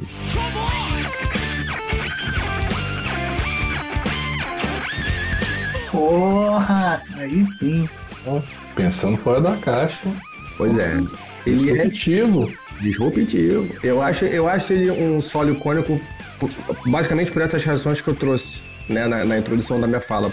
É, a assinatura do, do Tom Morello ela, ela, é muito, ela é muito marcante e isso aqui é um, pela força da música, pela forma como ela se, se introduziu no mundo do rock, no momento que ela se introduziu no mundo do rock e o impacto que ela tem para aquela geração e para a virada do rock naquela época, e pela singularidade da guitarra que ele faz, eu acho que foi é, é de uma ousadia, é, é de uma, uma ousadia e agressividade você pegar no seu primeiro álbum, no seu primeiro trabalho, né, o Tom Morello chegar e mostrar assim, gente, ó, é sobre isso aqui, ó. E ele entrega um estilo de tocar de guitarra sem precedentes. E esse estilo pega e décadas se passam e isso continua sendo a assinatura dele e somente dele. O respeito que as pessoas têm pro lugar que ele construiu na música permanece lá. E essa, e essa música e esse solo abre esse caminho de forma espetacular. É, da, da, dos últimos grandes trabalhos do rock, para mim, é o grande solo, é a grande assinatura. É porque não é, não é só sobre solos icônicos, né? Tá por trás de todo solo icônico tem um, um guitarrista icônico. E no caso do Tom Morello, acho que é isso. Ele. A, o que ele representa ali naqueles solos que ele faz, não só nessa música, mas principalmente nessa música, é, traz consigo uma nova forma de tocar guitarra que as pessoas não estavam acostumadas, né? E até hoje tem gente que estranha, né, nas músicas dele. E bem escolhido. Gostei. É, e o que você falou sobre, sobre ele, ele ter definido uma, uma linguagem própria e, e, e ninguém se atrever a, a, a tocar parecido, eu acho que define muito bem isso, o quão bem ele, ele, trabalhou nisso, porque qualquer um que tentar soar, chegar perto desse, do timbre, do, do jeito de tocar, vai soar uma cópia, porque é muito único, né? Então, é, ninguém, ninguém vai se atrever a chegar e falar, pô, você tá copiando o Tom Morello. Exato. Então, pô, mérito, mais mérito pro cara ainda por ter alcançado esse, esse nível em um estilo, um estilo próprio, né? Eu coloco ele ao lado de The Edge, no sentido de singularidade, de som próprio. Boa, boa. São, são guitarristas modernos, né? Sim. E que ninguém consegue imitar porque vai parecer que tá, entendeu? Não, não tem É, como. cover. É vai fazer um cover. É só eles, é só eles. Nesse caso com The Edge, eu entendo totalmente a comparação, só acho o The Edge mais é, fácil de ser replicado do que o Tom Morello. Por quê? Porque, cara, eu acho que o Tom Morello sempre fez isso como deboche, porque tudo tem a ver muito com o conceito. Sim. É, eu acho que o mais importante para o Tom Morello, acho não, assim, é, com certeza, que a mensagem da música, é, do que está sendo dito, é muito mais importante do que um solo de guitarra. E já era um momento ali, meio dos anos 90, ela já pro final, que a coisa já era vista desde do, do quando o Nirvana explodiu. O solo de guitarra ele foi ficando cada vez algo um pouco mais brega, digamos assim. E eu acho que o Tom Morello ele é um deboche no solo de guitarra, entendeu? É, essa forma dele tirar o, tirar o cabo, né, o plug da guitarra, e colocar nas cordas e fazer barulho, é quase como um deboche de tipo assim, cara, aqui o buraco é muito mais embaixo, sacou? Aqui você não vai ver cara sem camisa fazendo solo de guitarra bonitinho, não. Aqui você vai ver agressividade. E era a forma de Rage Against the Machine é, ser uma banda agressiva e uma das agressividades da banda é o deboche do solo de guitarra, né? Portanto, que o riffs do Tom Morello é muito mais importante do que qualquer outro solo de guitarra. Ele fazer solo de guitarra fofinho no Audioslave. Então, eu acho que sempre foi o cara, sei lá, eu acho que se perguntasse pro Tom Morello, eu nunca vi se perguntar pra ele, mas porra, ah, você foi listado como os 10 solos de guitarra mais icônicos de todos os tempos, assim, eu acho que ele ia rir da cara da pessoa, entendeu? Tipo assim, cara, eu sou totalmente o oposto disso. Apesar de que quando, até eu já vi no YouTube, ele veio a São Paulo agora com esse solo dele, né? Com essa banda, né? Que o principal artista da banda é ele e tal, é Tom Morello Sim. e tal. Você vê que ele toca guitarra pra caralho. Ele não é o cara que só faz barulho estranho. Ele saca muito do que ele tá fazendo. Entendeu? Mas o barulho foi uma escolha, solo, né? O barulho foi uma escolha dentro do contexto genial de cara. Sim, sim. Roche e, cara, aqui não é só linha de guitarra, cara. Aqui você tem que prestar atenção no que meu vocalista tá berrando ali, seu imbecil. Então, mas aí, eu, eu acho que, é, veja bem, eu acho que isso faz parte. Quando a gente, quando, né, quando a gente trata isso como, como eu, quando eu trago isso como um solo icônico, além, além dele trazer uma nova forma de se fazer né, um solo, isso também está muito atrelado ao tipo da mensagem que ele vai carregar. Ele, se a gente está falando de agressividade, tá, a música do Rage Against the Machine ela é composta para incomodar, né, para gerar é gerar o um incômodo mesmo. Assim, uma sociedade passiva, eu vou incomodar, vou jogar as verdades na sua cara. O solo, ele é um incômodo, sabe? E é você, é você usar o instrumento como, como, como mais um veículo para carregar a mensagem. E, e nesse sentido, só, só amplifica, né? Eu concordo, talvez se você vá, vá conversar com ele, ele vai achar, vai, vai rir, né? Porque, né? Mas no final das contas, fecha tudo, fecha a mensagem, né? Fecha da banda Faz sentido. do que ele quer passar, sabe? Eu não quero um solo bonitinho porque eu não tô falando coisas bonitinhas aqui, ô idiota, como você me falou. Tô, olha só, abre, abre teu olho, cara. Olha o que tá acontecendo à sua volta. E a guitarra, ela ajuda a contar essa história, né? Então, um, um, solo, um solinho bonitinho, anos 90, não vai fechar com a mensagem do, Assim, até vai, até pode fechar com, com o que tá cantando o Zac da Rocha, mas, mas não vai fazer o mesmo efeito, sabe? E é isso, é, é, é aí que eu acho que entra o, a genialidade dele e o caráter icônico do solo. Então, separando um pouco, né, o que você falou do sentimento dele, do deboche que ele quer, mas até o próprio deboche nisso, ele, ele, ele faz sentido com o que está sendo entregue em termos de mensagem. Por isso que, por mais que ele fique bolado eu acho que faz sentido ser um icônico pra caralho. Brinca, terceiro solo da noite. Então, agora vamos surpreender. Vamos de anos 80 e eu vou em cima aí do que o, o, o Júlio falou do deboche, né? É, vamos de Twister Sister. We're not gonna take it. JJ French debochou dessas bandas do, do hard rock de arena, de todo mundo maquiado, todo mundo bonitão, e depois eles com cara com maquiagem de boneca e, e zoando tudo, tocando rock and roll, o hard pesadão.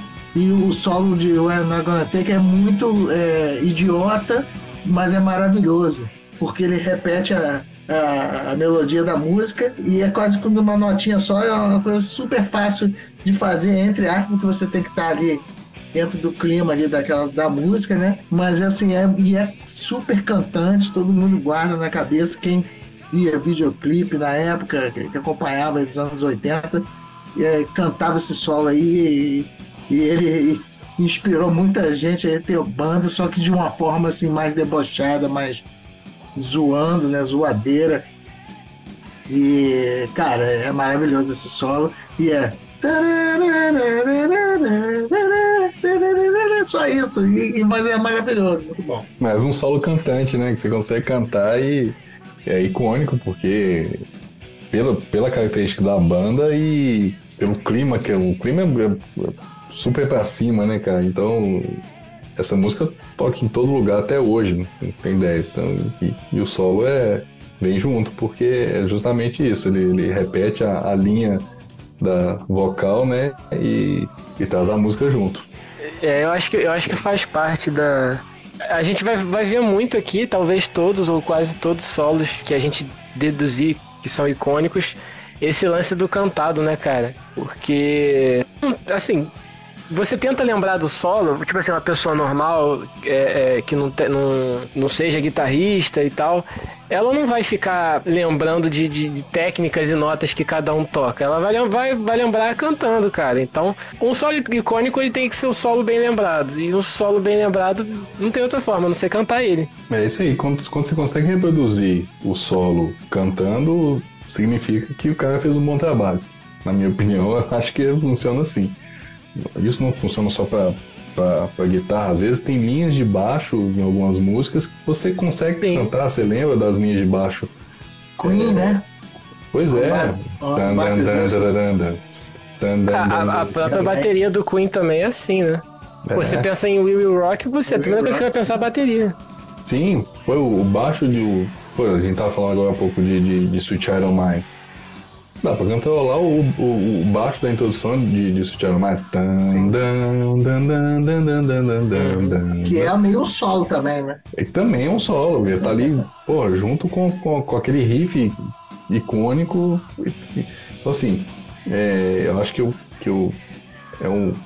Às vezes o pessoal chama de gancho, né? Pra música. Uhum. E, e, funciona justamente isso. É justamente pra pessoa se prender aquilo ali, ter, ter aquelas notas, né, dentro daquele, daquele pedaço da música como uma referência. E, pô, se a galera grava, significa que é sucesso. É por isso que eu não gosto do Malmsteen, porque a única forma de você reproduzir o solo dele é botando dois perus pra brigar.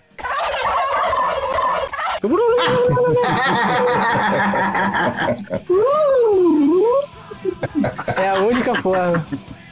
Maravilhoso, peru brigando, maravilhoso. O famoso solo glu-glu. Pedro Develi, qual o seu solo, o seu terceiro solo da noite? O meu terceiro solo, desculpe se tiver na lista de alguém, mas também foda-se. É um solo polêmico. Não, acho que não, não é tão polêmico assim não. É While My Guitar Gentle Whips.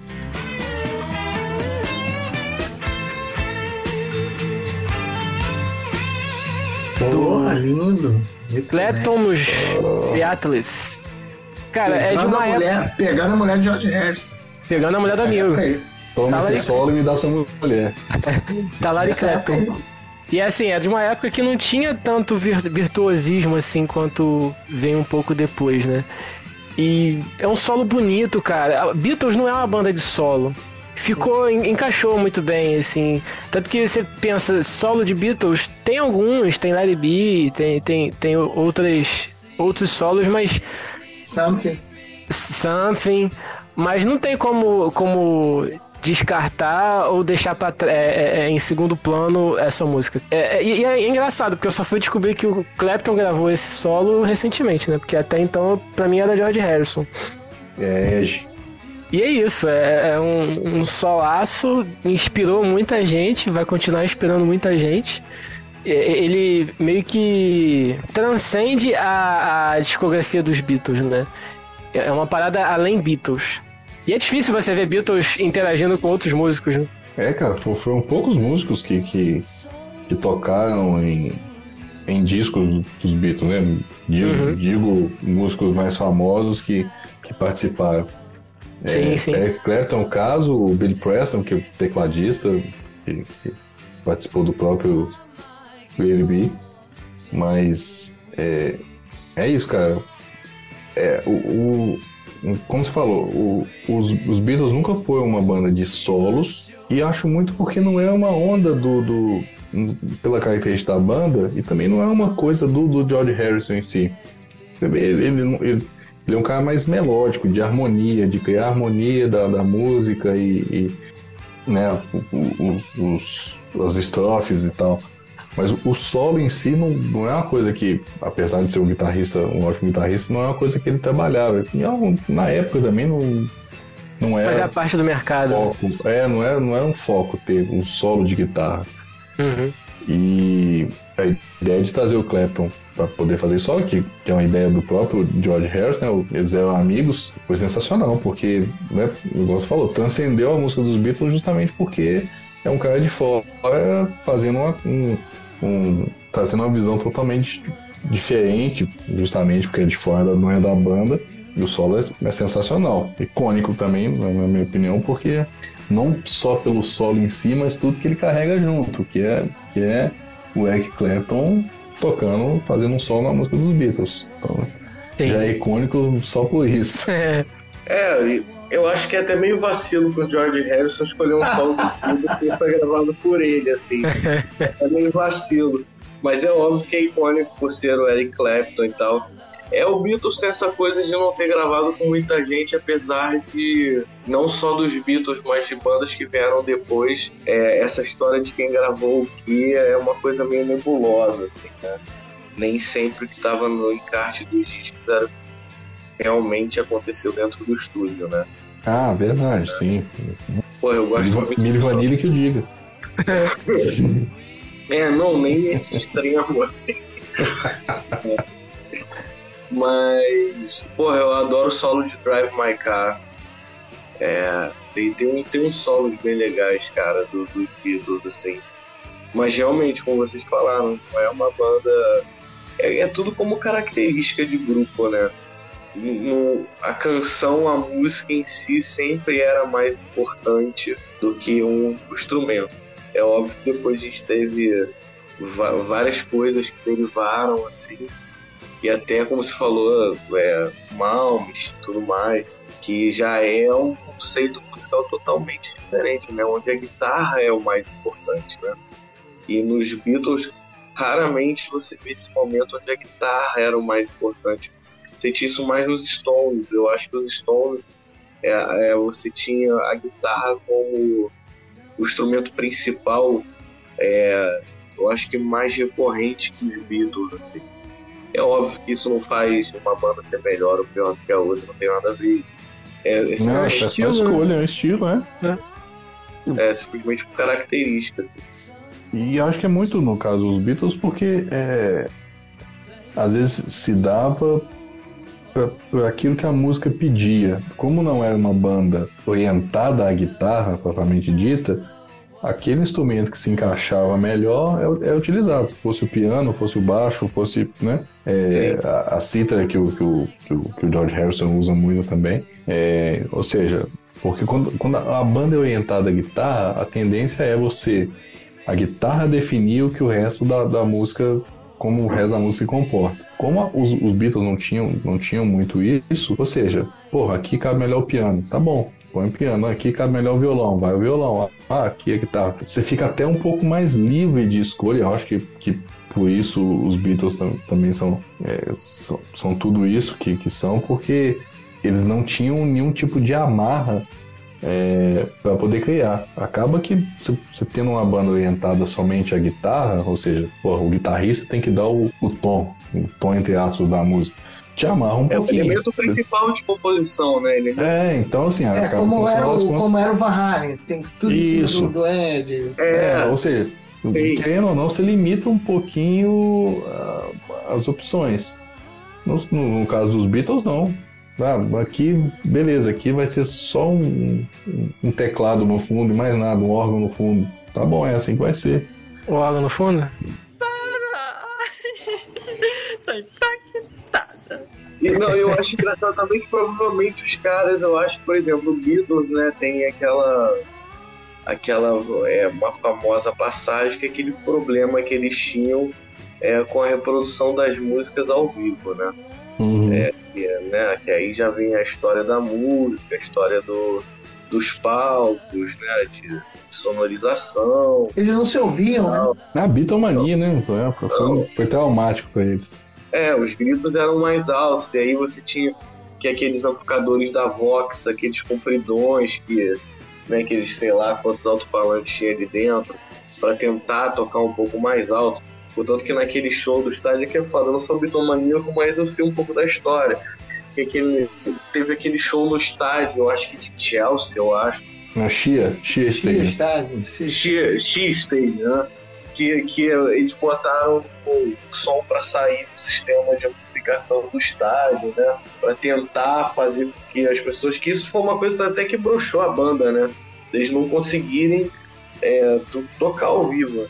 É, eles, eles, não se ouviam e ninguém mais ouvia. Não, não, não ninguém eles, mais né? ouvia nada. Não era só eles ouvindo tocando. O próprio público não ouvia porra nenhuma. Então, eu acho que até os caras vão pensar, porra, a gente vai fazer aqui, porra, só a guitarra tocando, fazendo alguma coisa. Cara, ninguém vai ouvir essa merda mesmo. Entendeu? Então vamos tentar todo, todo mundo tocar junto o mais alto que der. Para que talvez dê para ouvir alguma coisa.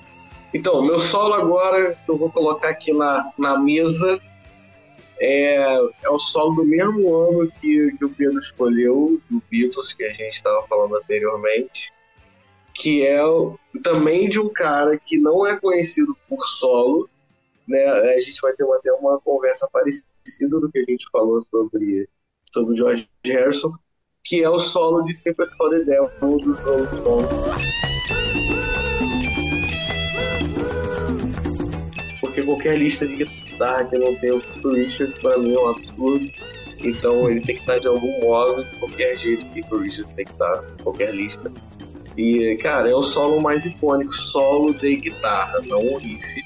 O solo de guitarra mais icônico dos Rolling Stones é o solo de Super Father Devil, que é um solo muito simples, os bends, porra, grudam na cabeça de uma maneira absurda, né? Sim. É, as é, repetições que ele faz, tudo, tudo. As repetições, exatamente. São as mesmas notas, é, as mesmas três, quatro notas, três notas tocadas de, de, em ordens diferentes, né? mas é aquela mesma sonoridade ali. E muito simples. E, porra, pra quem toca é um solo maravilhoso de tocar. Porque até o próprio Keith Richards sempre tocou esse solo de uma maneira totalmente livre mas dizendo, né, aquelas notas ali, dizendo aquilo que ele sempre disse, até porque o Keith Richards não é o cara dos solos, né? É, os solos é, dos anos até 70, né, até 69, eram do, do Brian Jones. O Brian Jones era o, o digamos, o instrumentista, além de era mais mais psicodélico, assim, mais virtuoso, né, da época, assim, da banda, né, era o cara mais fora da curva da banda. E depois do, veio o Mick Taylor também, né, é, depois o Ron Wood.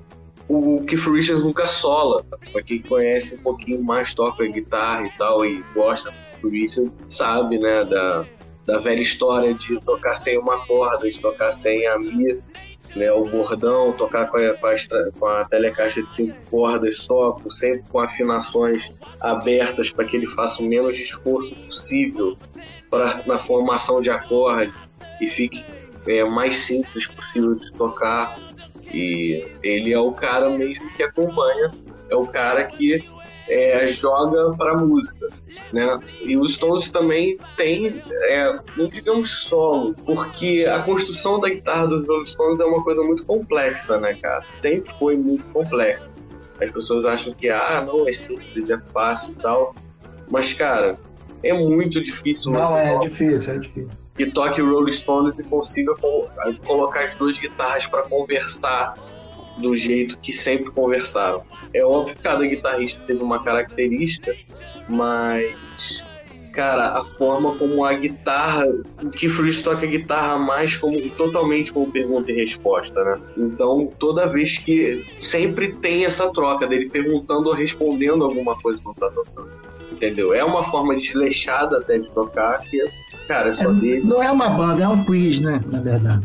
É, cara, é, é, é, meio complexo assim tentar descrever. É meio complexo, entendeu? Porque apesar de serem coisas simples que estão sendo tocadas, não tem nenhum guitarrista mega é, virtuoso, é tudo calcado no blues e tudo mais. Mas, cara, você reproduzir isso é muito difícil. Porque, principalmente pelos momentos de respiro, ele não é um guitarrista que ele fica tocando nota o tempo todo o, o, soltar dele, o fazer o acorde, deixar o acorde soar enquanto o Jagger está cantando e tudo mais, isso é uma coisa extremamente complexa. Mas de solo de guitarra é, é o simples de fazer demo que é gravado teoricamente, né, pelo que se tem de registro, que é o Keith Richards gravou, inclusive tem no tem um documentário deles gravando, né, Simples Father Demo. Então, gravado pelo Keith Richards no solo. Era aquilo com eles no estúdio, sentado no chão, né? Então é. É, exatamente. É bem provável que tenha sido ele mesmo. e o Júlio acabou de responder a grande questão: quem era melhor, Beatles ou Rolling Stones? Acabou de responder. Obrigado. Boa noite. Eu acho que tá mais naquela linha de um jogar o outro pro alto, sabe? Também, viu? Verdade. Também. Sou, sou, sou Cara, opinião. Eu nunca aceitei essa disputa porque o Rolling Stones é uma coisa, é, para mim, underground na época, difícil, é, person, é, com, cheio de personalidade e tal. E os Beatles era, era banda do, do, da televisão, da novela, da moda. Assim, apesar de ter talento pra caramba, com certeza eu aceito isso. Mas para mim essa discussão sempre foi, o Stones é muito melhor tecnicamente, mais difícil, mais é, rebuscado as influências, sei lá.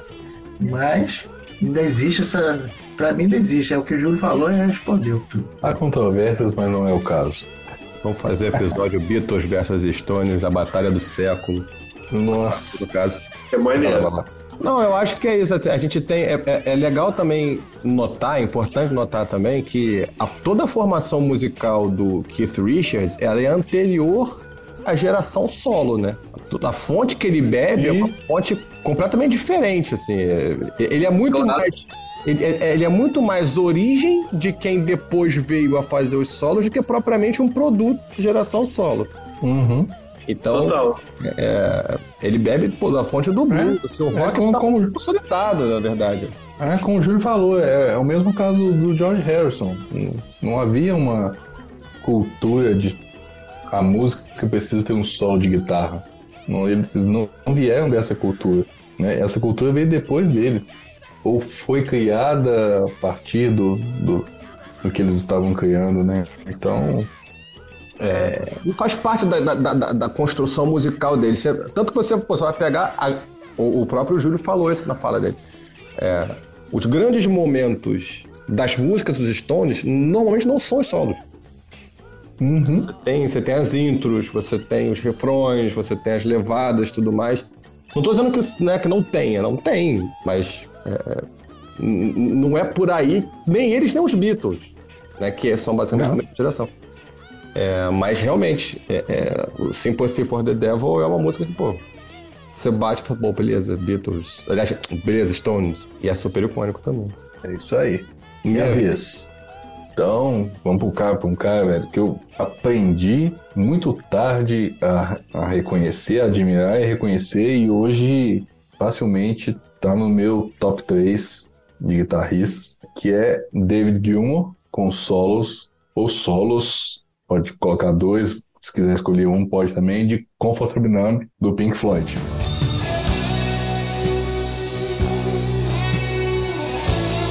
E, cara, Puta porra, pegou o meu.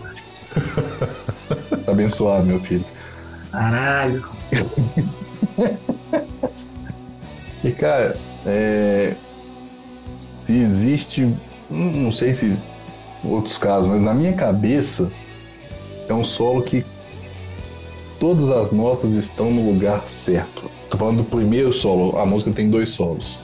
Eu gosto mais do primeiro. Todas as notas estão no lugar certo, cara. O, o, e- e o- o David Gilmour tem, ele passa essa impressão de que, assim, é, tocando ao vivo principalmente, você não tem a impressão que ele erra.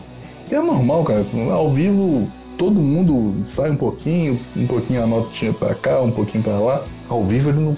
Cara, a impressão que dá é não é, não é, ele não põe nenhuma nota fora do lugar. E, e o solo de, de, de Comfort Numb, pra mim, é um solo perfeito. É um solo perfeito. Tipo Assim, cara, não tinha uma nota do lugar desse solo. É um solo perfeito. E o feeling que ele dá, o sentimento que ele, que ele dá pra música, pro solo, é, é algo que poucos poucos conseguem. Não à toa ele, ele, ele tá nesse hall de, de melhores guitarristas do mundo, na minha opinião, mas eu acho que na opinião de muita gente, porque não só nessa música, mas dezenas, o cara consegue transmitir um sentimento através da guitarra que, que poucos guitarristas conseguem. Então, David Gilmour com Comfort Number para mim é um, um solo icônico, banda icônica, a música é icônica, mas o, o solo transcende a própria música, na minha opinião, nesse caso. É que a. Não, não sou lá o grande, um profundo conhecedor de Pink Floyd e tudo mais, né? Mas uma das coisas que eu acho mais interessantes em Pink Floyd é como eles constroem a atmosfera da música. Uhum. Não é só a música, não é só o que está sendo cantado ou sendo, é, é a atmosfera, é o clima que, ela, que ela estabelece. Né? E quanto mais você estiver em sintonia com aquele clima, melhor você aproveita, né? Você você você, você experimenta, né? Você vive a experiência da música. Uhum. O solo de Comfortable Numb, ele não foge à regra do, do dessa regra do Pink Floyd. Pelo contrário, ele salta, né?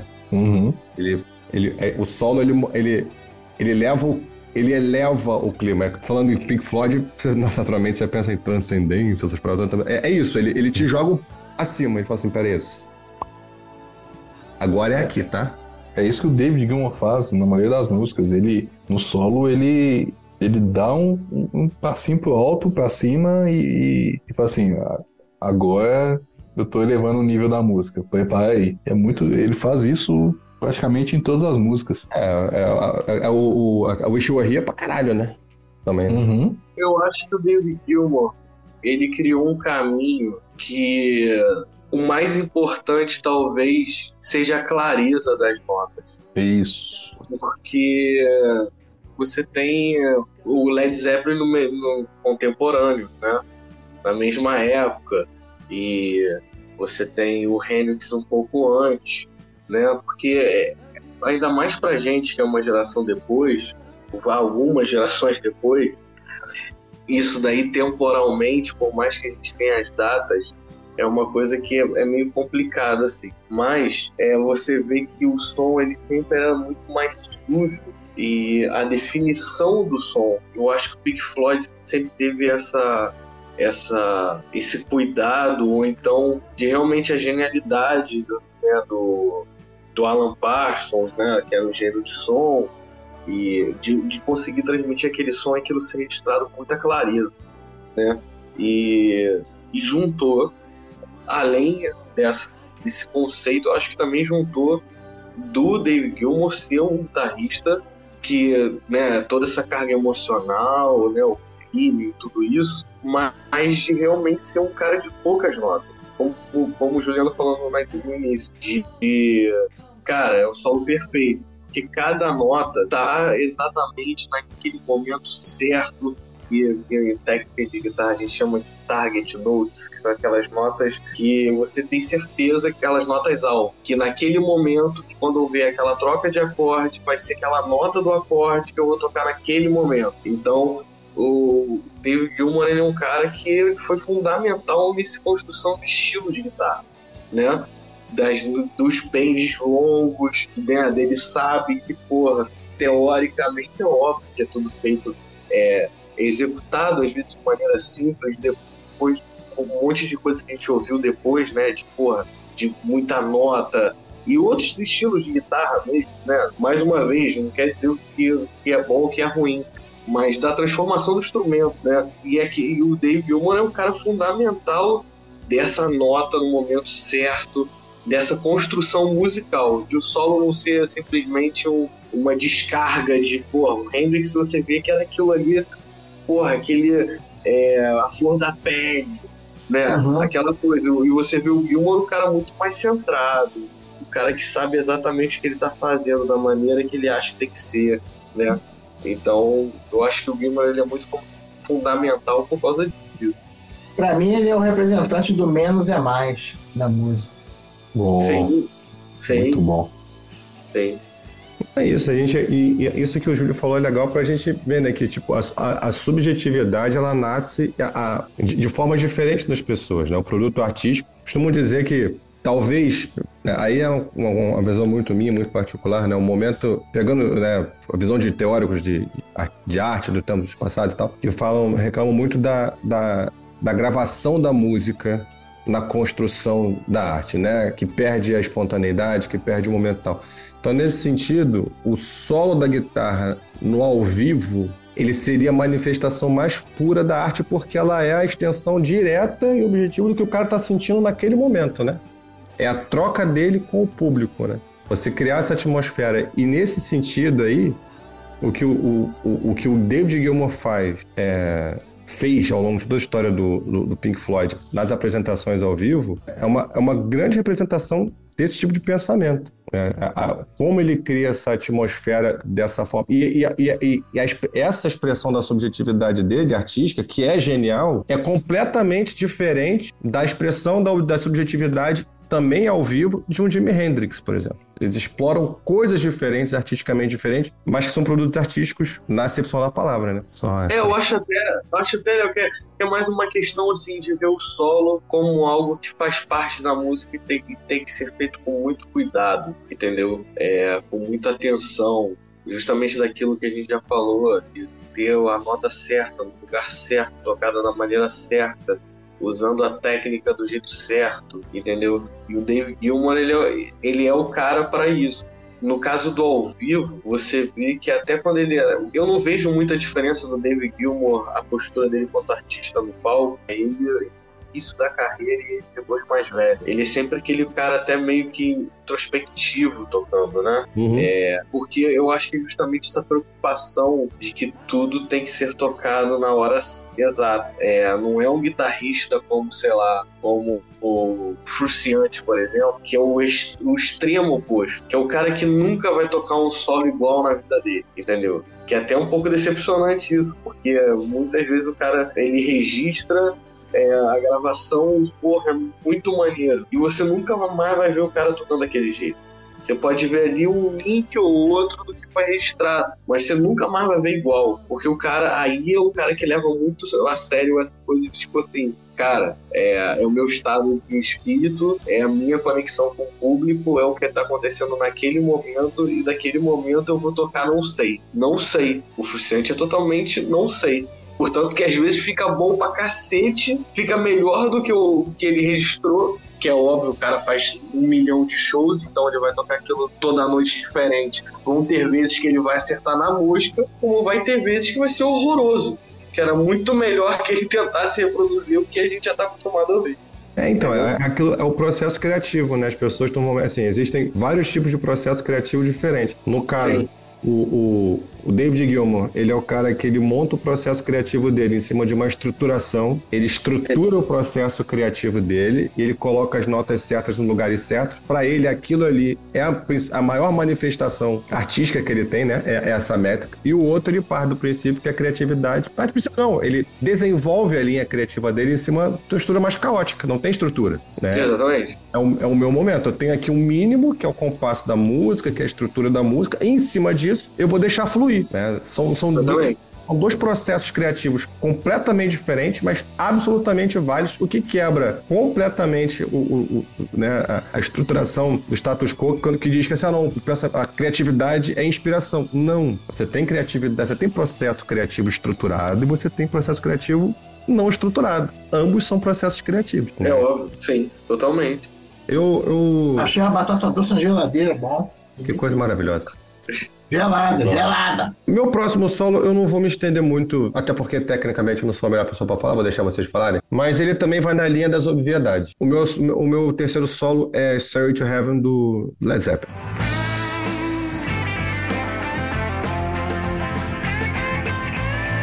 Oh, Eu tô falando, tô falando de, de. Oi? Tem que ter, obrigatório. É must have. é.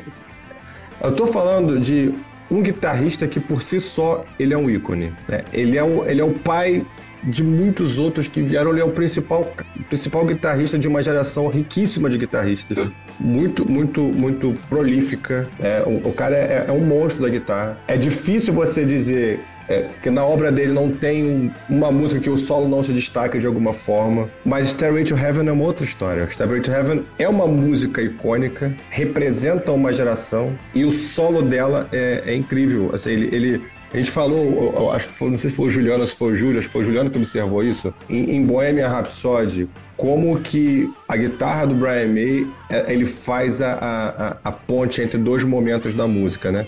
Isso.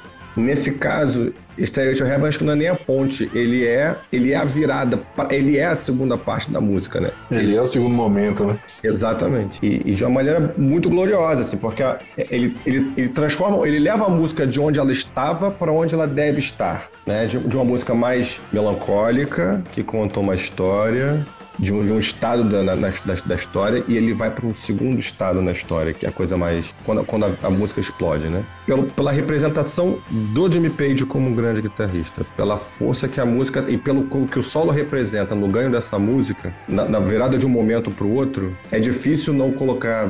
Ah, beleza, tem rock and roll, foda, maneiro, concordo. Tem Black Dog, porra, foda, maneiro, concordo. Kashmir, maneiro, concordo. Mas ainda acho que Stairway to Heaven, ela tá um passo à frente, um, um degrau acima dessas outras. Não há o que contestar. É, não não vou nem falar nada, perfeito. É perfeito, é isso aí. Ah, é, Nada. Está aí na lista de qualquer um de nós. Na minha estava aqui, como se ninguém falasse, eu falar aí. É, é, é o must have. Não tenho o que discutir. Muito, muito bem. Beleza.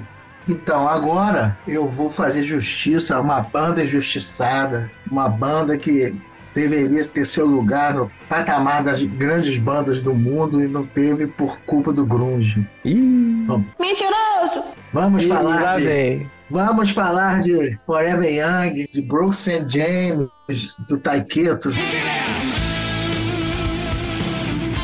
Olha É um aí. solo foda, maravilhoso. Apresenta o cara ao mundo, apresenta a banda ao mundo. Esse solo é, é um solo técnico, difícil de fazer, cheio de. de, de- ele mostra todas as, as técnicas que ele conhece ali, pelo menos várias, e é um solo totalmente cantável. Eu canto ele até hoje, acompanhando até os, as alavancadas, as- os temas, todas as coisas que ele reproduz eu, eu guardei na memória porque é um, um solo foda. Poucas vezes eu vi um talento de, de um cara assim, com tanta técnica e ao mesmo tempo melodia e, e fazer com que aquilo fique marcante. Boa noite. Aqui eu não vou nem contestar o solo. Eu acho que só. Eu só tenho dúvidas sobre ele ser icônico porque a banda ela realmente ela não, ela acabou não acontecendo, o que é uma gran- é um grande lamento na minha vida, assim, porque ela tinha que ter acontecido, entendeu? Mas o, o solo é fodido mesmo. A, a música é fodida. Mas é, mas, é, mas é um voto de protesto meu, entendeu? Então, se ela. Contra se, quem, não, se não houvesse, se não houvesse o grunge e o hard tivesse, não tivesse morrido, começado a morrer, eles seriam a próxima banda foda. Depois de Bon Jovi, depois de um monte de coisa, era eles. Seria, mas não foi. Troço. Dan Camisa é um a- disco a perfeito, cara. Ah, a Dan música- Camisa é um a- disco a- perfeito, ele é A todo música perfeito. é foda, a música é foda, o solo é foda. Mas é, entendi o, o voto de protesto do Brinca, mas é exatamente o que ela falou. É, como a banda não, não estourou e, né? Mas como a banda não virou aquilo que deveria ser, acho que. É, concordo com o Léo. Não, Não, olha não, só. se, não se transformou icônico. Eu acho, eu acho super legal, porque provavelmente a gente provavelmente vai esquecer de pessoas como, sei lá, Billy Gibbons, a gente não vai falar talvez de Ace Frehley, talvez a gente não fale até de B.B. King, mas Taqueto foi citado, entendeu? Aí, aí, aí é foda, é realmente tipo assim, o cara votou no PCO, tá ligado? Mas eu não quero é- saber, eu vou citar, eu vou citar porque enquanto eu viver eu vou defender o Taqueiro. Se foda. É o voto de protesto do Léo, né? Vamos lá, beleza. Aí, feito o registro, Brooks St. James, fica feliz aí onde você tá o farofa, lembra de você, irmão. Tamo junto. Pode ir? Então vamos de Stevie Ray Vaughan, Pride of Joy. Porra, aí, assim, aí, ó. Totalmente excelente. não tem como falar de, de, de solos icônicos, de artistas icônicos, guitarristas icônicos, sem falar desse cara. de- Dessa música, inclusive, né? Que eu acho que é o, o talvez seja o carro-chefe dele. E é isso, é, é virtuosismo, é sentimento, é timbre, o cara consegue misturar tudo ali. É o contexto de época dele ali. É, é muito relevante para guitarristas do blues rock moderno. Enfim, é, é- é- é tudo que eu poderia estar falando agora. Aí é isso, é a origem no blues, né? Essa origem no blues dele é, é inegável, né? Ah, sim, a, a origem, as origens dele no blues, né? Sim, exatamente, exatamente. Uhum, com certeza. Você tá, traz todo, todo um, um- background de blues ali que é levado pra, pra guitarra. E assim, ele, e como você falou, ele é um cara que ele influencia todo mundo que vem depois. Né? Uma galera que vem. É difícil você pegar um guitarrista e falar assim, pô, Stevie Ray Vaughan não faz parte da minha, da minha lista de guitarristas de influência. Assim. Sim, com certeza. É, te- teve um boom da Blues Bureau, que era uma gravadora de blues é, norte-americana, que é, trouxe esses caras de blues moderno, aí, como o Pedro falou. E antes de Steve Vaughan, ainda estava naquela. Não tinha uma renovação do blues, né? Steve Vaughan, para mim, é o, é o cara que trouxe, fez essa renovação do blues e veio um monte de gente atrás dele, e, e um monte de cara aí novo, até os meninos aí tocando guitarra aí, Kenny Shepard, e tinha outros Sim, aí, sim. e que começaram a aparecer pela Blues Bureau. Tipo, tem uma banda, Blindside Blues Band, é foda. Eles têm um, tocam blues pesado, bom pra caralho. Entendeu? Então, é. Então, o Chevoga pra mim foi trouxe essa renovação é, no blues aí e veio um, um monte de gente atrás dele aí pra Não, o próprio, o próprio, o próprio Sambora, ele, ele, ele, ele deixa muito claro que Steve Ray Vaughan é uma das grandes influências dele em tocar guitarra. Até visualmente, né? Os dois visualmente são muito parecidos. Sim, exatamente. Muito, muito, muito, muito. Aquele chapéuzinho lá, aquela parada. É, a extrato no... Tudo E pra quem passou a vida até hoje sem escutar Steve Ray Vaughan e Albert King no disco In Sessions, que é um disco gravado ao vivo no estúdio, por favor, foda. façam isso em, Bom demais. em que tocam inclusive a, a Pride and Joy. É Maravilhoso. sensacional, cara. É, tá aí, Quem tá gosta aí. de blues, é, Tá aí a faixa bônus do Juliano. É isso aí. está, está lançada a faixa bônus de hoje. Disruptivo no meio do episódio. Isso aí. Eu acho que é mais um caso que é praticamente impossível escolher um solo só. Eu acho o riff de Pride and Joy realmente algo muito simbólico. Sim, Mas- sim. Mas, cara, puta solo é foda, porque todas as músicas do Steve Ray Vaughan, a parte do solo é sempre muito épica, é mu- muito bizarro. É, eu gosto muito de Cold Stand and Weather, que é muito foda. É foda, é muito difícil mesmo, porque eu acho assim. Pride and Joy é a escolha óbvia, mas eu acho que é mais. Eu, naquela questão, quando a gente falou do Guns N' Roses, eu acho que é mais ou menos a mesma coisa que Channel Mine. O É. solo é icônico, ele é icônico, mas o riff é muito mais icônico que o solo. Ah, sim. Julião, Net Bro. Cara, eu vou sair um pouquinho do óbvio. Eu vou falar de Brian Setzer.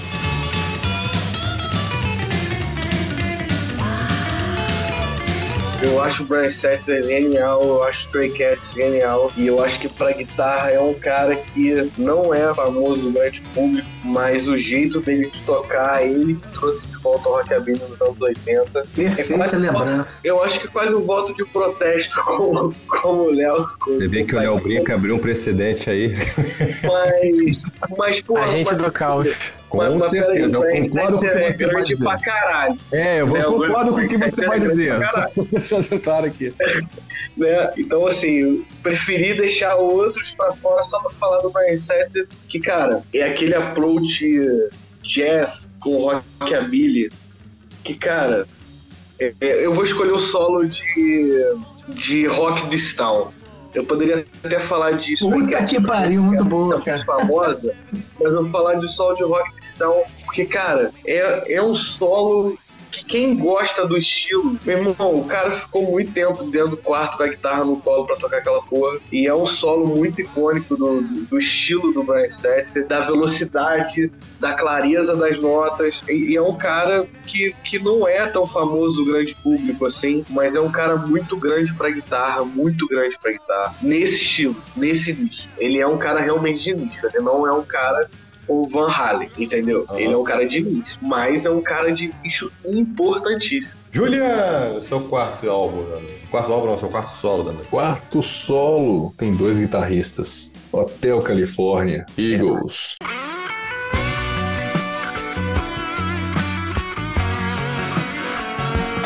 Era essa a primeira música que Muito obrigado. Era essa a primeira que eu falei. Ah, Eu sei que você vai falar, você não falou, você falou a quarta música. Ah, porque eu tenho, uma, eu tenho uma ordem aqui a ser respeitada, embora eu não tenha respeitado a minha ordem de início, porque tinha uma cronologia legal rolando ali nos anos 70 e tal. Só vamos, vamos seguir a cronologia. Fico um pouco E- mais aliviado porque eu tô, tô tá chegando no final, não tá chegando até a Califórnia. Que é isso?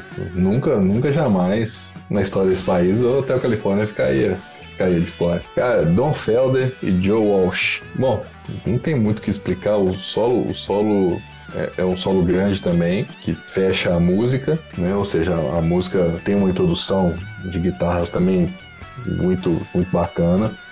E a música se desenrola e o grande, é o, o grande final da música, né? É justamente o solo com o Don Felder e o Joe Walsh revezando cada um sua parte. Uma, história interessante até do, do- de- dessa música e desse solo é que geralmente a, a galera do, do Eagles quando compunha, né, nos, nos tempos é, antigos, a galera mandava uma fita cassete, né, gravava, ó, tem essa ideia aqui, mandava a fita cassete para outro cara. E o, o Glenn Fry, que, que já faleceu, que é um dos dos vocalistas do, do Eagles, dizia assim, cara, 90% das coisas que o, que o Don Felder me mandava, eu não entendia, porque eu não sabia onde é que eu canto aqui, o que, que é o que, que é o que. Mas quando ele me mandou essa música, eu falei assim, nó, isso é foda. Isso é muito foda. E, e, justamente foi essa fita, tinha, tinha já parte do solo, né? Depois foi incrementado junto com o John Wolf. E foi aquilo que o Don Felder, que o, que o Glenn Fry identificou que, que seria uma música foda.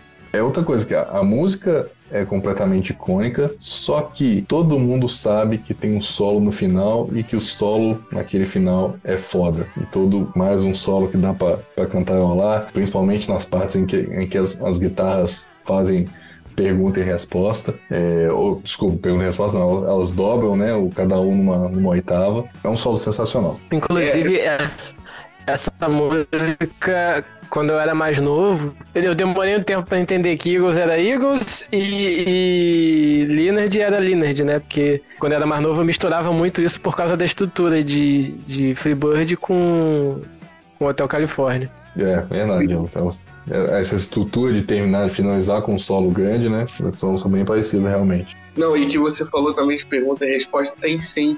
É, depois, no meio do solo, é, fica bem claro e isso que, é, que eu achei que eu acho mais interessante no solo, que é depois na metade você vê claramente quando é um tocando e quando é o outro tocando. Até a metade eu sinceramente eu não sei qual parte é, é de um e é de outro. Mas depois do meio, é, você tem ali os dois, cada um fazendo é, um link e, e, no final elas dobram. Isso é Isso. muito interessante de ter a parte de um, a parte de outro, depois um conversando com o outro e depois elas tocando juntas. E isso, essa parte do arranjo, essa ideia do arranjo é sensacional, é maravilhoso. Verdade.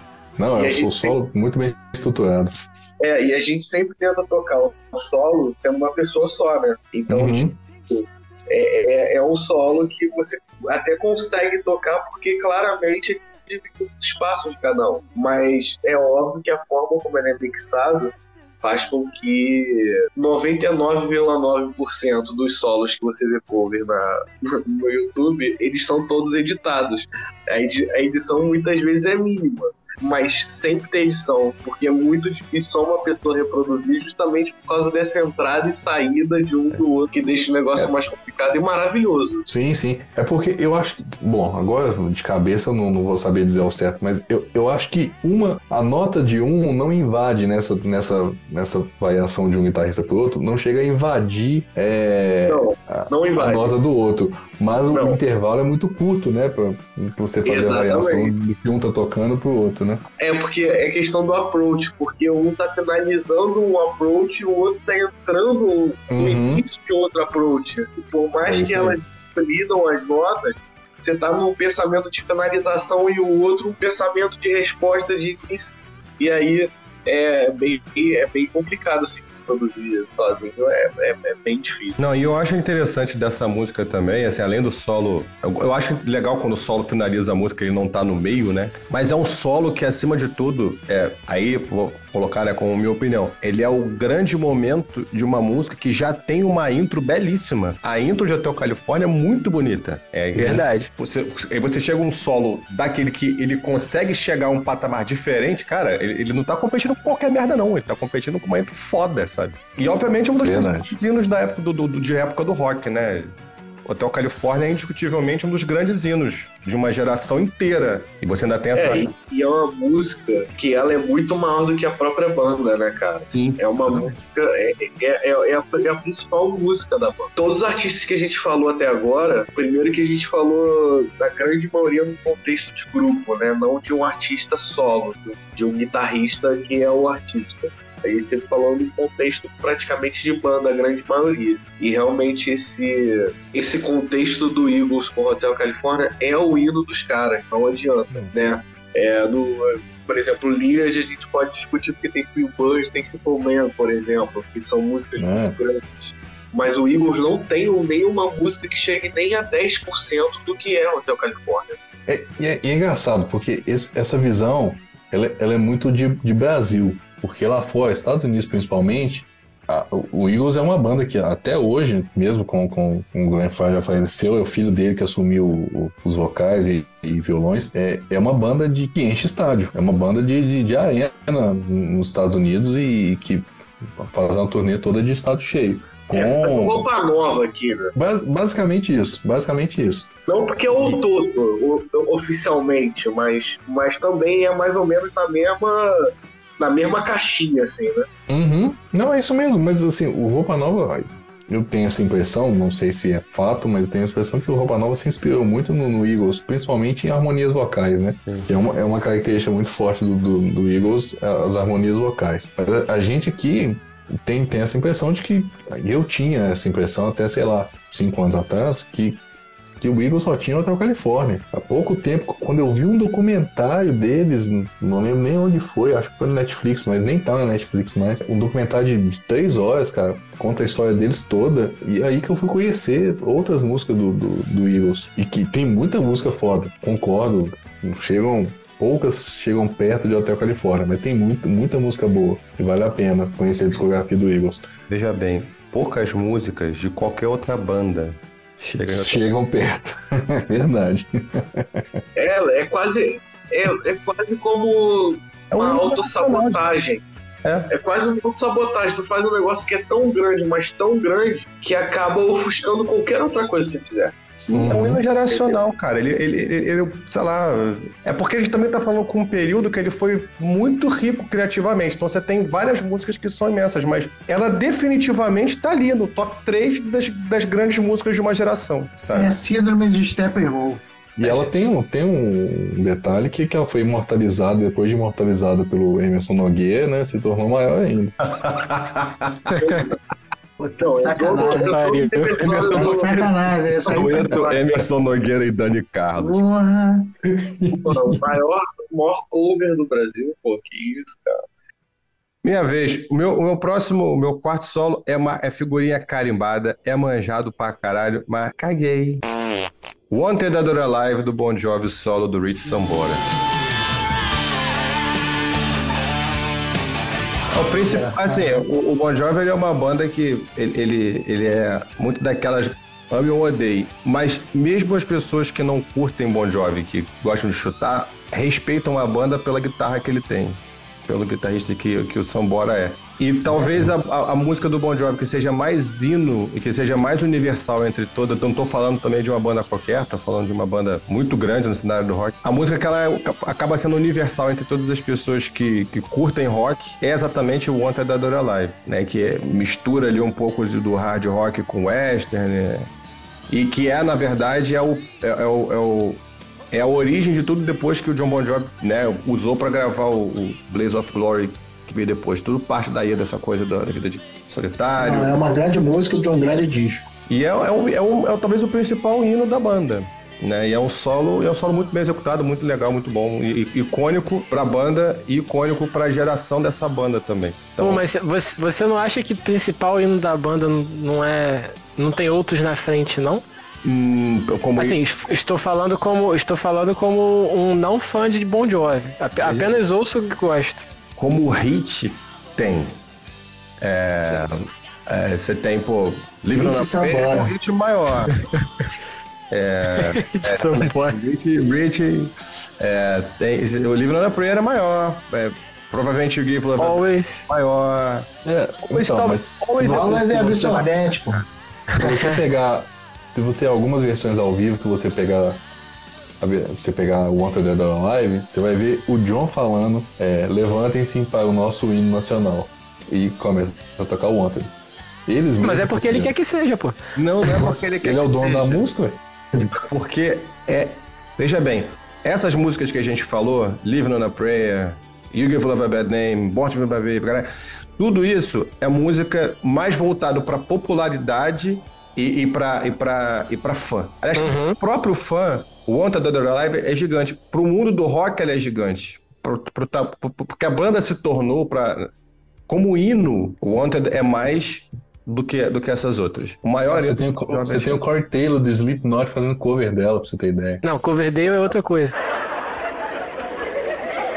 A música é, é assim, porque em certos Nossa. momentos a gente usou nós usamos a justificativa de que era muito popular para colocar e algumas vezes não era tão popular, mas era muito importante, né? A gente não tem uma linha definida quanto ao critério que a gente está usando para poder escolher as músicas está escolhendo. Então, cada música a gente usou um critério diferente. Nesse caso aí, você pode usar o critério que você quiser que tá tudo certo. Mas, se a gente utilizasse o do que é extremamente icônico, eu acho que é, One Dead Alive é uma música extremamente importante, mas não é o mais icônico da carreira do Bon Jovi. E isso eu tô falando para um público em geral. Isso a gente tá falando porque é acima das pessoas que gostam. Pois é, foi por isso que eu perguntei. Então, mas aí é que tem uma diferença. Eu, eu acho que fura o argumento quando a gente pensa em termos de contexto de banda mundialmente falando. Talvez no Brasil o Wanted Other Live não seja tão grande. Mundialmente falando, ela tem uma proporção muito. Ela, ela não é Live on a Prayer, porque Live on a Prayer ele é o topo em termos de popularidade. Então pronto, acabou. Não, não, Já não foi. acabou. Não, não acabou. Não, ué, não, você é... mesmo se respondeu perfeito. Não, não respondi porque a gente não tá falando da música, a gente tá falando de solo. E o solo da, da de, de Wanted Other Live, uhum. ele é mais representativo em termos de, de iconização da banda e da música do que Live on a Prayer.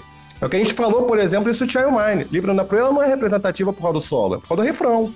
Uhum. Wanted, o solo de Wanted, ele fala muito mais do, do, que, do que representa a música pra banda, a música no contexto da banda e da popularidade dela, não só entre os fãs, como, do, como do, do, do, mundo do rock. Porque se a gente for por esse caminho, a gente vai voltar pra Sweet Child Mine pro Guns, que ela é maior do que, do que, do que, do que November Rain. Não, então, é assim, quando, quando eu não sou fã de Bon Jovi, quando me vem na cabeça, me diz um solo do Bon Jovi, é claro que individualmente, e é claro também, como você disse, é uma coisa é Brasil e a referência, pelo menos que eu tenho, é o Brasil, entendeu? Então, assim, a primeira coisa que falar de solo de guitarra que vem na cabeça do Bon Jovi pra mim é, é a alavancada de uh, Give You a Bad Name.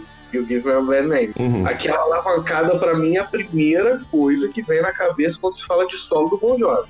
Não é o solo de, de, de, de One Dead Alive, apesar de estar tá entendendo perfeitamente o que você está falando. Uhum. Mas a primeira coisa que vem para mim é o harmônico e a alavancada. É a primeira coisa.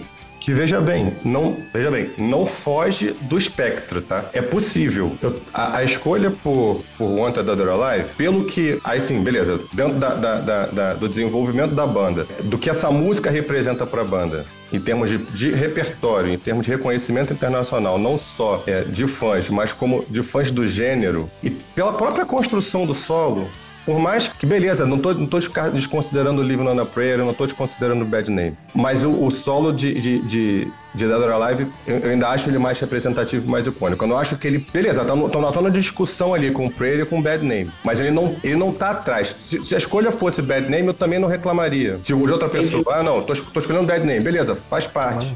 Assim como escolher, assim como escolher, como a gente falou do Guns lá, né? Assim como escolher Paradise City, também seria razoável. Eu acho o solo de Jungle também muito representativo do Guns, foda, mas tá ali numa zona de possibilidade. Eu vou, eu escolho o Wanted Dead Alive justamente por essa, por, por, por, que ele representa em termos de, não só de, de Falar, falar, amor pela banda é, é, é meio merda, mas é, é, o contraponto do, do gostar e do respeitar. Do fã e do não fã. E da representatividade que ela tem pros dois mundos. Uhum. É, é, é, o que bota o, o, o Bon Jovi num contexto de universalização que foge do contexto de quem gosta da banda. E aí eu acho que, que ele é o icônico o suficiente para estar tá figurando entre lá os três, Bad Name, é, Living on a Prayer e, e ela, né? Tudo do mesmo álbum, inclusive, né? Vai, Leozinho. Boa noite, acabando isso aí, essa embate maravilhoso. Sem vencedores, quem vence é você que está ouvindo a gente. É. Embate, rapaz. Vamos agora fechar com o hino e o solo mais bonito do mundo. De Boys Are Back in Town, da dupla Brian Robertson, Scott Gorham, Tim Lizzy.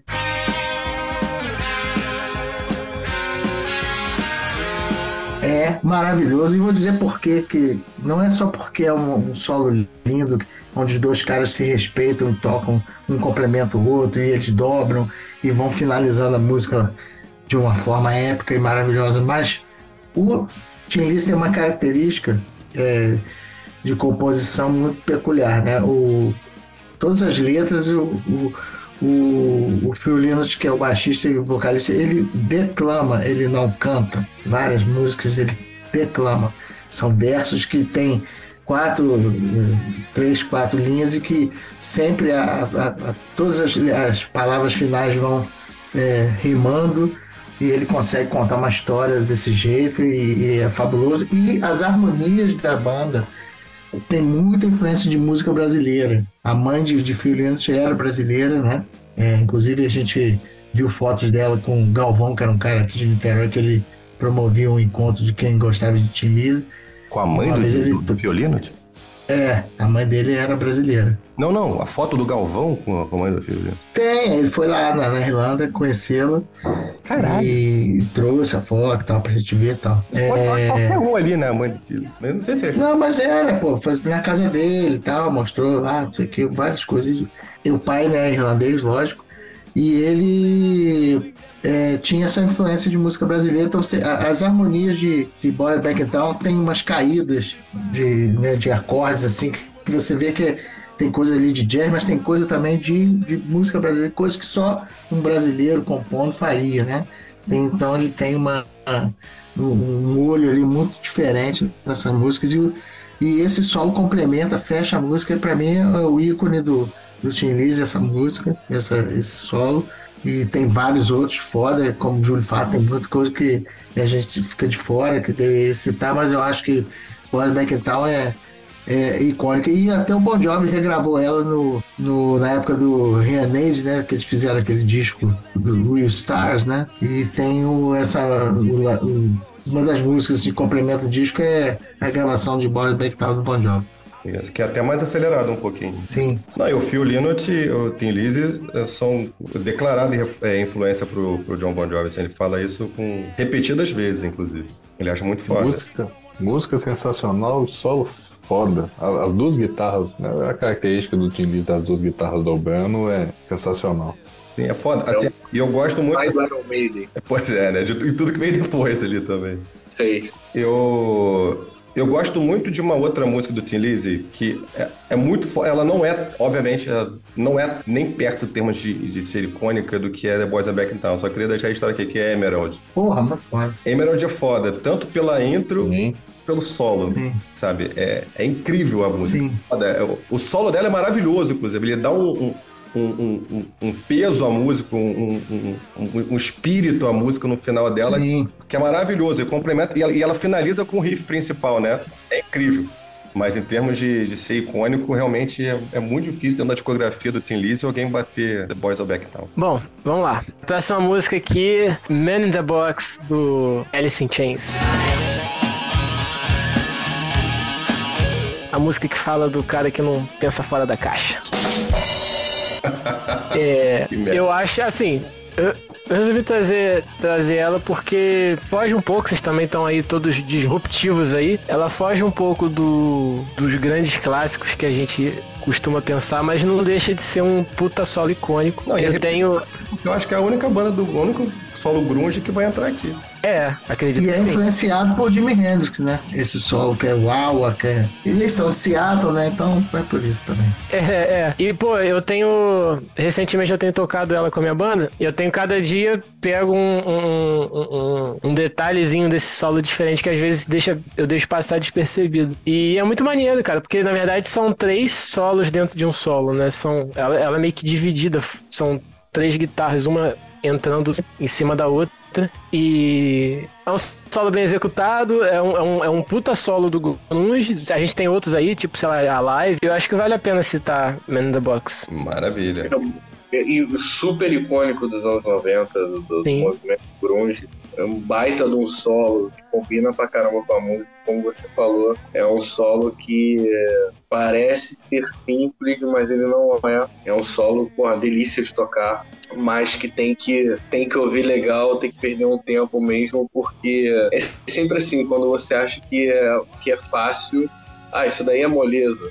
Aí que você vai ver que o bicho pega. É. E, porra, é um timbre de extrato maravilhoso também, né, que ele usa. Sim, sim, maravilhoso. Belo timbre da, GL, né, que ele gosta de usar. E acho que é mais um, um, caso de solos em que o solo compete com, com o riff, né, porque o riff de entrada é muito marcante também, que é o, uhum. Justamente com o. Não é só lá, ele usa o talkbox, né? Eu, eu acho que é Talkbox. É toque, é toque box, ele, né? é, ele, ele faz um talkbox que é bem marcante também, mas o, o solo é muito foda, com certeza, e não, não some diante do, da introdução, do riff de- da introdução, não. Não, ele tem a ver, né? É, Apesar de, de, de não ser a Chris McCoy, não ser como, como do, do, twist, do Twitter Sister, por exemplo, como o Brinca falou, que é muito mais esperado no tema, né? Na melodia do tema. Ele não é, mas ele, ele é- tem tudo a ver. Sim. Ele tem tudo a ver com a introdução. Bom, então, cara, minha escolha vai ser uh, Black Sabbath. Eu vou escolher Iron Man. Eu vou escolher Iron Man porque poderia ser Paranoid, poderia ser várias outras, mas eu vou escolher Iron Man porque ao mesmo tempo, cara, é um solo que mudou. Eu acho que mudou a forma como as pessoas encararam solos depois e até anos depois permitiu que a- a- o andamento da música mudasse.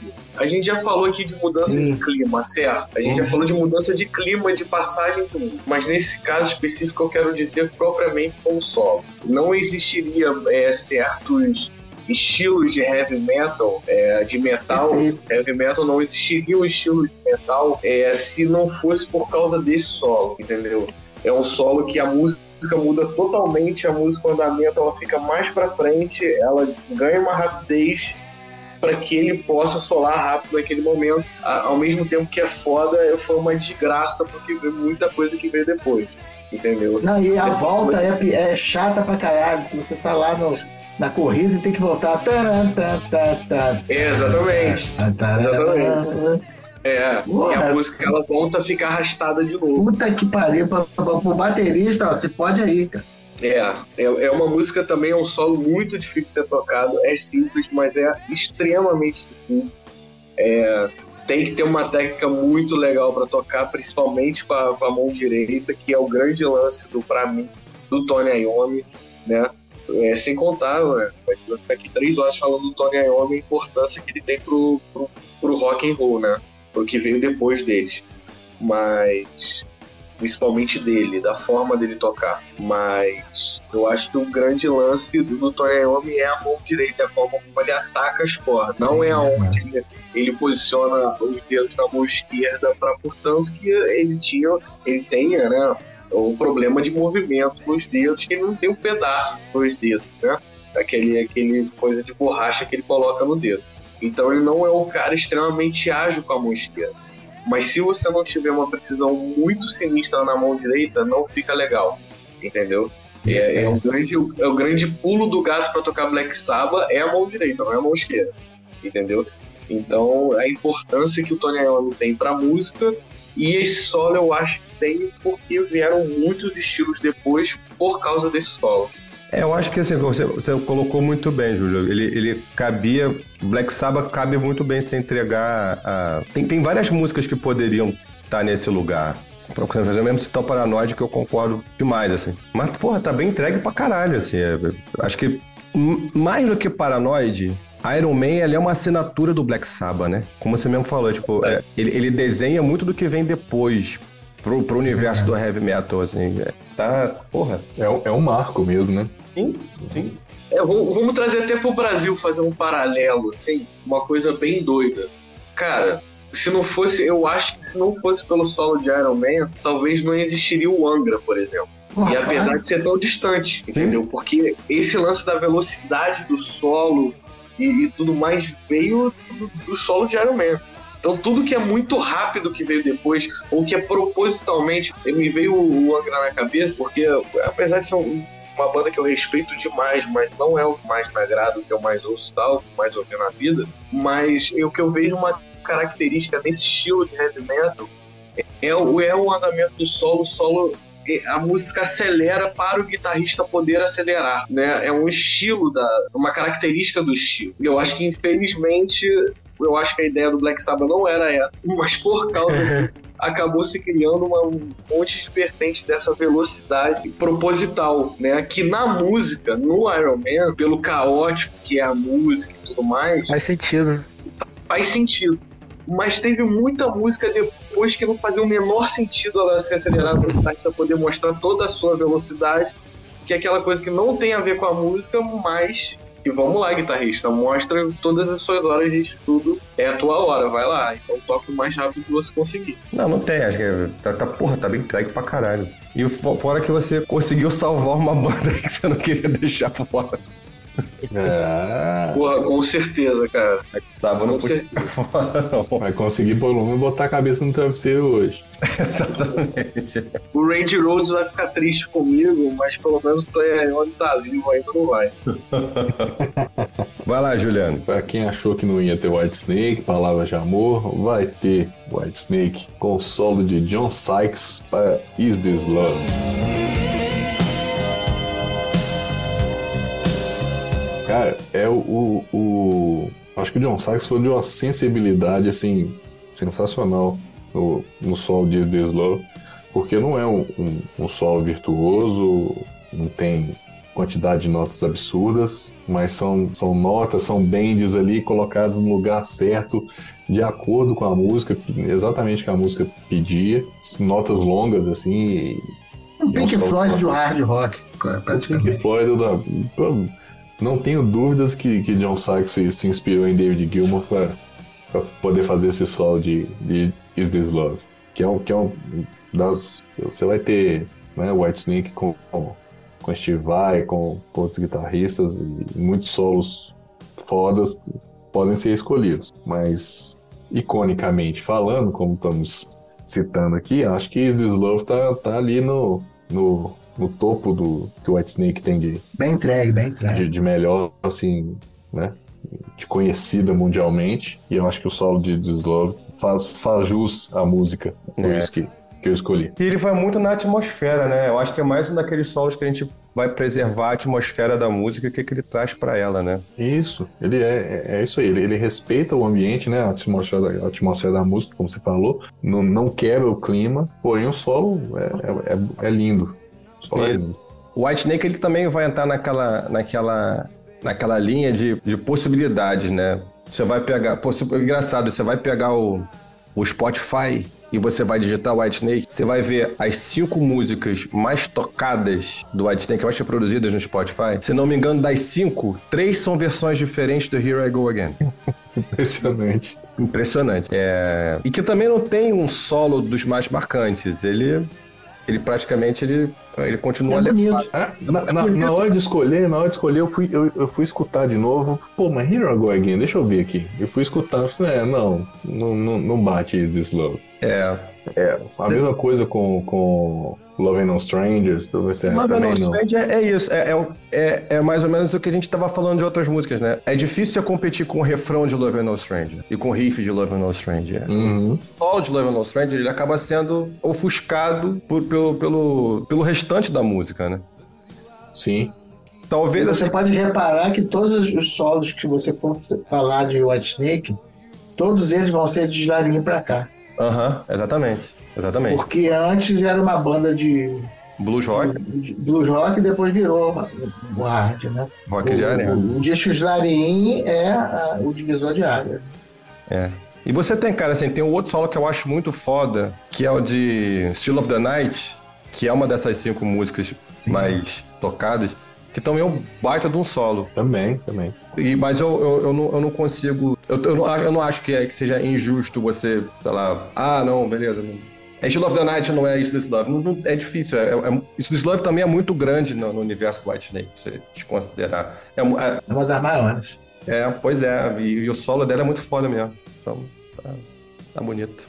Bom, o, o Iron Maiden é uma banda que ele entrega para você um monte de possibilidade de, de solo foda e representativo da banda. Gente pode falar de uma porra de. Até de Afraid to Strangers, que talvez não seja uma música das mais famosas, mas eu vou escolher, para mim, é, é o mais icônico por como as pessoas se apropriaram dele, que é Fear of the Dark. Você vai num show do Iron Maiden e você vê as pessoas cantando o solo é. de Fear of the Dark. É, uma é maravilhoso. É uma experiência fora do comum.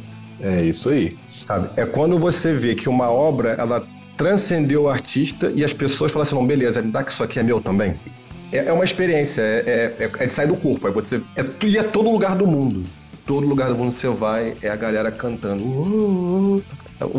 Eu sei que o Júlio, ele, ele vai, ele, ele comenta, né? A gente até bateu esse papo antes, que não é exatamente só o solo, né? Que aquilo ali você tem mistura de várias, é, várias abordagens do, do instrumento ali, além, além do solo. Mas eu acho que como conjunto, o, o, esse, esse momento do, do, da música do, do Iron Maiden, do Fear of the Dark, eleva o solo de Fear of the Dark a um patamar icônico. Então, para mim, do Iron. E a minha última, a minha última música dessa noite, eu prometo que vai ter mais, porque tem coisa pra caralho pra gente falar em termos de solo aqui, vai ser Fear of the Dark do Iron Maiden. É, eu acho perfeito. Não tem.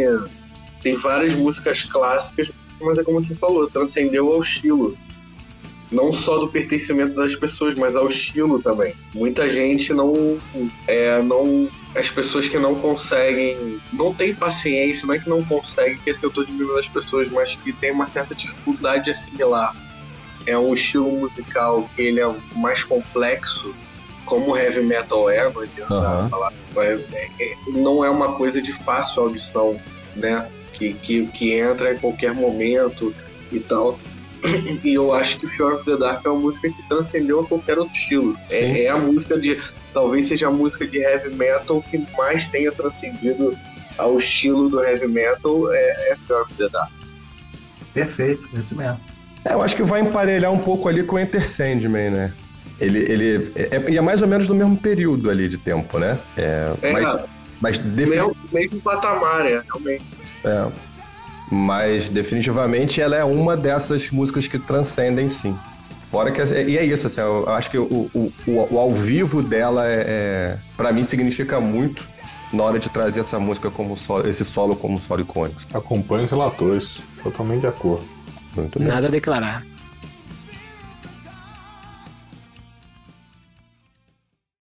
Então ficamos assim. Além do compromisso de ter um, um, segundo episódio, porque ficou gente pra caralho fora, gente muito foda de fora, ficamos assim com os 25 top solos mais icônicos da, da história. Deep Purple Highway Star, Liner Skinner Freebird, Jimi Hendrix Little Wing, Gary Moore Still Got the Blues, Michael Jackson Beat It, Dire Straits Sultans of Swing, ACDC Highway to Hell, Queen Bohemian Rhapsody, Guns N' Roses November Rain, Rage Against the Machine Killing the Name, Twisted Sister We're Not Gonna Take It, The Beatles Why My Guitar Gently Weeps, Rolling Stones Sympathy for the Devil, Pink Floyd Comfortably Numb, Led Zeppelin Stairway to Heaven, Taikito Forever Young, Stevie Ray Vaughan Pride and Joy, Stray Cats Rock This Town, Eagles, Hotel California, Bon Jovi, Wanted Dead Alive, Tim Lizzy, The Boys Are Back in Town, Alice in Chains, Man in the Box, Black Sabbath, Iron Man, Whitesnake, Is This Love e Iron Maiden, Fear of the Dark. O nosso compromisso é ter uma rodada 2 até pro Júlio poder curar a úlcera que ele vai ficar daqui até lá. Porque tem... Obrigado. Ele tá ali, ó. Pelo amor de Deus, tem mais uns 15 aqui pra eu falar. Então, a gente vai fazer uma rodada 2. Enquanto isso, vamos para nossa faixa bônus? Faixa bônus.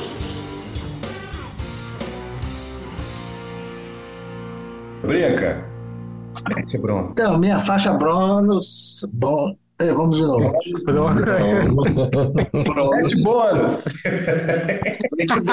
Boa noite. Minha Boa noite. faixa bônus é o disco Crazy Legs de Jeff Beck, onde ele toca só rockabilly, uma homenagem ao Júlio que citou os Stray Cats. É um disco maravilhoso, completamente diferente de tudo que Jeff Beck já fez. O jeito que ele toca, a gravação é toda vintage, o, ele conseguiu um vocalista é, bem é, característico do, do, rockabilly e tem aquela gravação daquele microfone da época, né? Então tem aquela é, vocalização como se fosse uma coisa pré-Elvis Presley, maravilhoso, vale a pena.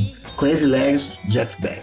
Muito bem. Júlio. Então, galera, o meu minha faixa bônus de hoje é um documentário que eu não sei se ainda está disponível no Netflix, eu até procurei aqui, mas eu não consegui achar.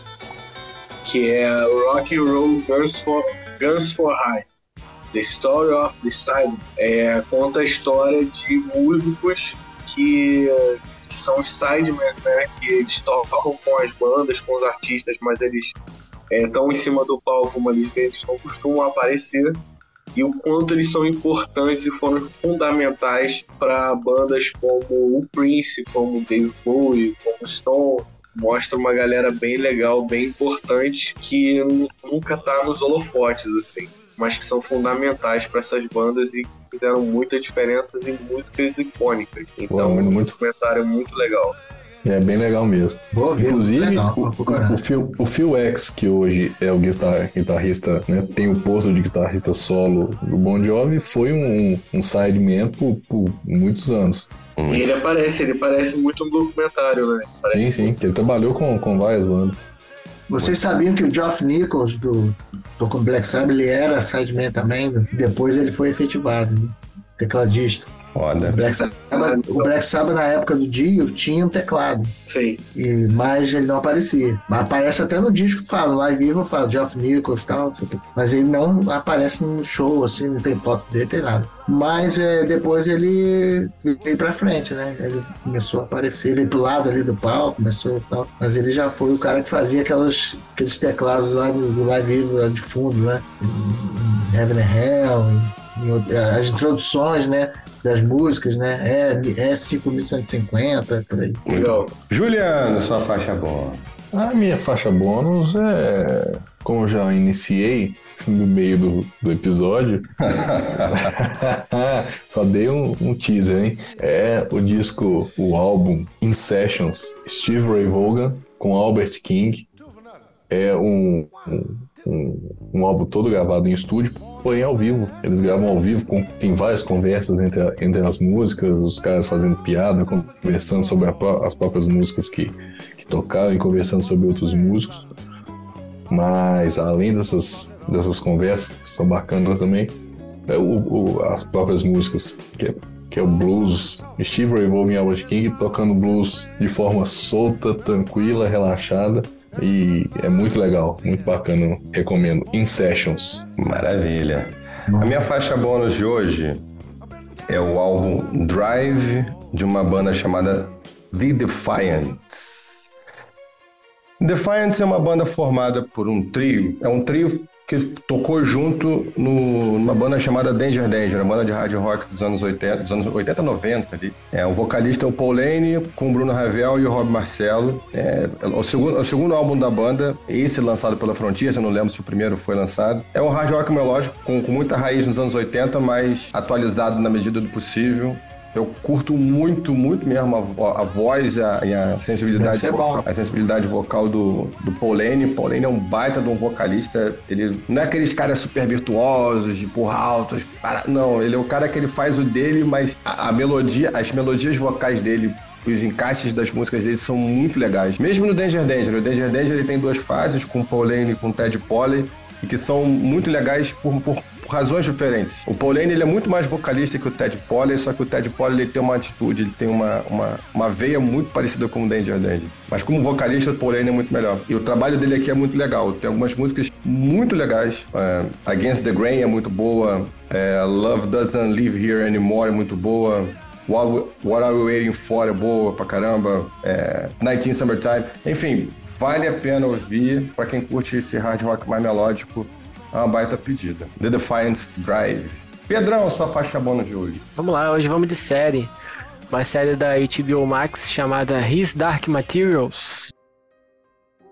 Boa! Ba- Baseado, já viu? É baseado num, Terminei ela já. baseada num livro, uma série de livros, né? São três livros, a série são três temporadas. Ela é um projeto que era pra ter sido o do filme da Bússola de Ouro, aquele filme que tem o urso polar e tal, que eu mesmo nunca vi. É, o, filme, o filme conta a história da primeira temporada, né? Uhum. que é o primeiro livro, só que muito, muito enxuta, que é o que, é o que dizem. É, é, uma, é uma história de um universo paralelo ao nosso, e que as pessoas, elas, desde que elas nascem, elas já nascem com o Demon, que eles chamam, que é um- uma espécie de extensão da, da alma delas em forma de animal. Então esse, esse animalzinho, ele, vai te- ele sempre te segue como se fosse uma extensão sua, e ele pode mudar de forma até você virar adulto, né? Que ele assume uma forma fixa. Mas a história é interessante, a, a história no seu desenrolar começa a apresentar outros universos paralelos, inclusive o nosso. E é ficção, né? É, fantasia. Rola toda a história. É fantasia, rola a história da, da, da bússola, qual a relação da bússola com a menina. Tem, tem todo um paralelo com, com histórias bíblicas, né? Que aí mais pra frente eles citam Eva, que tem, a Eva é sei lá quem. Enfim, e o elenco é muito bom, cara. Tem a, a protagonista, que é, que é a Daphne King, que ela fez. Acho que o papel mais famoso dela foi em Logan, aquela menininha. Tem o James McCoy, que fez o, o Professor Xavier jovem. Tem a Bella Ramsey, do The Last of Us, Game of Thrones. Tem aquela atriz que fez também essa nova série do Senhor dos Anéis, Os Anéis de Poder, Morfred Clark. Ela faz uma enfermeira. Tem vários. Cada temporada tem uns artistas artistas assim que vocês vão reconhecer que são um elenco de peso, né? É um elenco. É, reco é, eu recomendo. A série é muito interessante, assim, desenvolve bem. E fecha bem. São três temporadas, não vai ter nada além disso. Então é. Tem um, um finalzinho aceitável, assim. Não, e legal, legal dessa série é que ela é, é, é boa para você ver quem, quem tem filho. É boa para ver com os filhos. Assim, porque ela, ela acomoda os dois universos. É uma história interessante para adulto, embora no universo fantasia. Uhum. E para criança é, é, é, legal de ver também. É, é, muito bom, é muito boa série mesmo. Vale, vale assistir, boa dica. Então é isso aí, galera. Tá feita aí as, as faixas bônus de todo mundo. A gente vai encerrando esse episódio do Farofa com o compromisso de fazer o episódio 2 para complementar, porque tem muita gente boa de fora. Valeu, rapaziada. Obrigado a todo mundo que participou. Não, minha próxima faixa bônus vai ser acesso total Botafogo, hein? Só falo aí. Boa noite. Boa noite pra vocês.